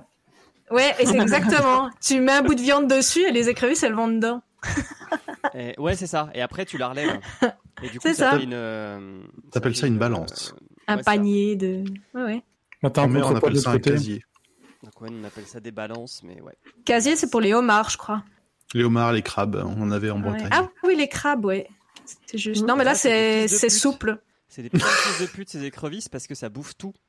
C'est ça. Ça C'est pour ça que c'est pour ça que j'aimerais bien les empêcher puis les bouffer. Bah, c'est surtout qu'elles ont rien à foutre là. Hein. Elles Ouais, font leur foutre euh. mais bon, c'est comme les tortues, tu vois. Bon, on n'a pas commencé l'épisode qu'on digresse déjà là. Ouais. On a euh, son problème technique. Non, moi c'est bon. Je vous attends. Ah Non mais sérieux non mais genre manger? Non oh, non va tranquille. C'est bon, hein Je suis tout à fait prêt. Bon bah Julien, ça commence avec toi qui lit la phrase. hein. Ok. Vous êtes prêts? Non. Oui. Euh, faut faire un Non. top euh, une, une synchro des montres. Ah. n'est pas prête. Et non, mais parce que j'ai lancé mon résumé, mais pas la. Ouais, remarque, on s'en fout. Pas la. 3, 2, 1. Bonne année Clap Voilà, ça devrait faire assez d'ondes. Ouais. Vous- avez tapé dans vos mains? Non. Moi j'ai fait moi j'ai fait moi j'ai fait un clap. Ah mais moi j'ai Ouais. surtout pas lancé l'enregistrement. Voilà, c'est Oh bon. là là. Ah. Alors commençons compte, alors. commençons par le commencement. Lance l'enregistrement. C'est fait. Sur le bon micro. Oui, fais Euh, attention. Ah putain, Bah, j'ai pas C'était vérifié. bon tout à l'heure, j'y ai pas touché. Ah et maintenant vous me faites peur, je vais réécouter. Chier quoi. Non mais tu regardes Ah bah ouais. bon. Bah ouais, heureusement que je vérifie. Oh putain Tu m'étonnes que ça sonnait avec de l'écho. On est là jusqu'à 2h du matin. Ah, je vais fermer ma gueule tout le long de l'épisode, je, je te laisse. Tu monologues pendant deux heures, c'est pas grave. Moi je pense qu'il y a moyen qu'on dise que c'est trop fort mon micro hein, pour l'enregistrement, mais bon, tant pis. Ah Euh, non, là, alors, ça va. ah, Je vérifie. tout de suite, s'il te plaît. Ça ne sature pas. Montre- Donc là, je fais un test et ah oui, ah oui, effectivement, là, par contre, ça risque de saturer. Vous me faites peur, envoyez-moi vos... un visuel Ah de vos pistes, s'il vous plaît. Tous? Non, non, juste... voilà. je de nos visualise, Je euh, me décale un petit Ah. peu sur le côté, voilà, parfait. C'est le même réglage que d'habitude, hein, de toute façon. Tu, tu, tu veux le faire sans me montrer l'onde je- Non, mais je te l'envoie, je te l'envoie, je te l'envoie. 1, 2, 3. Est-ce que là, ça sature? Non, là, ça sature pas, je peux crier Et là, ça sature. Ça sature, ouais. Ouais, mais c'est normal.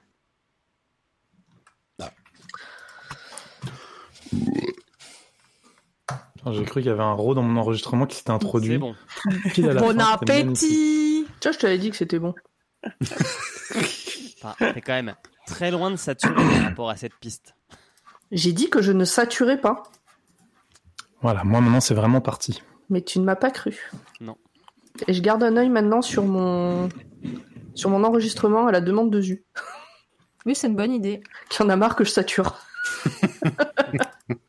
Est-ce que tout le monde est prêt? Oui. Tapez dans Oui. vos mains à 3. Ah, 1, je pose mon café. 2, C'est bon. 3.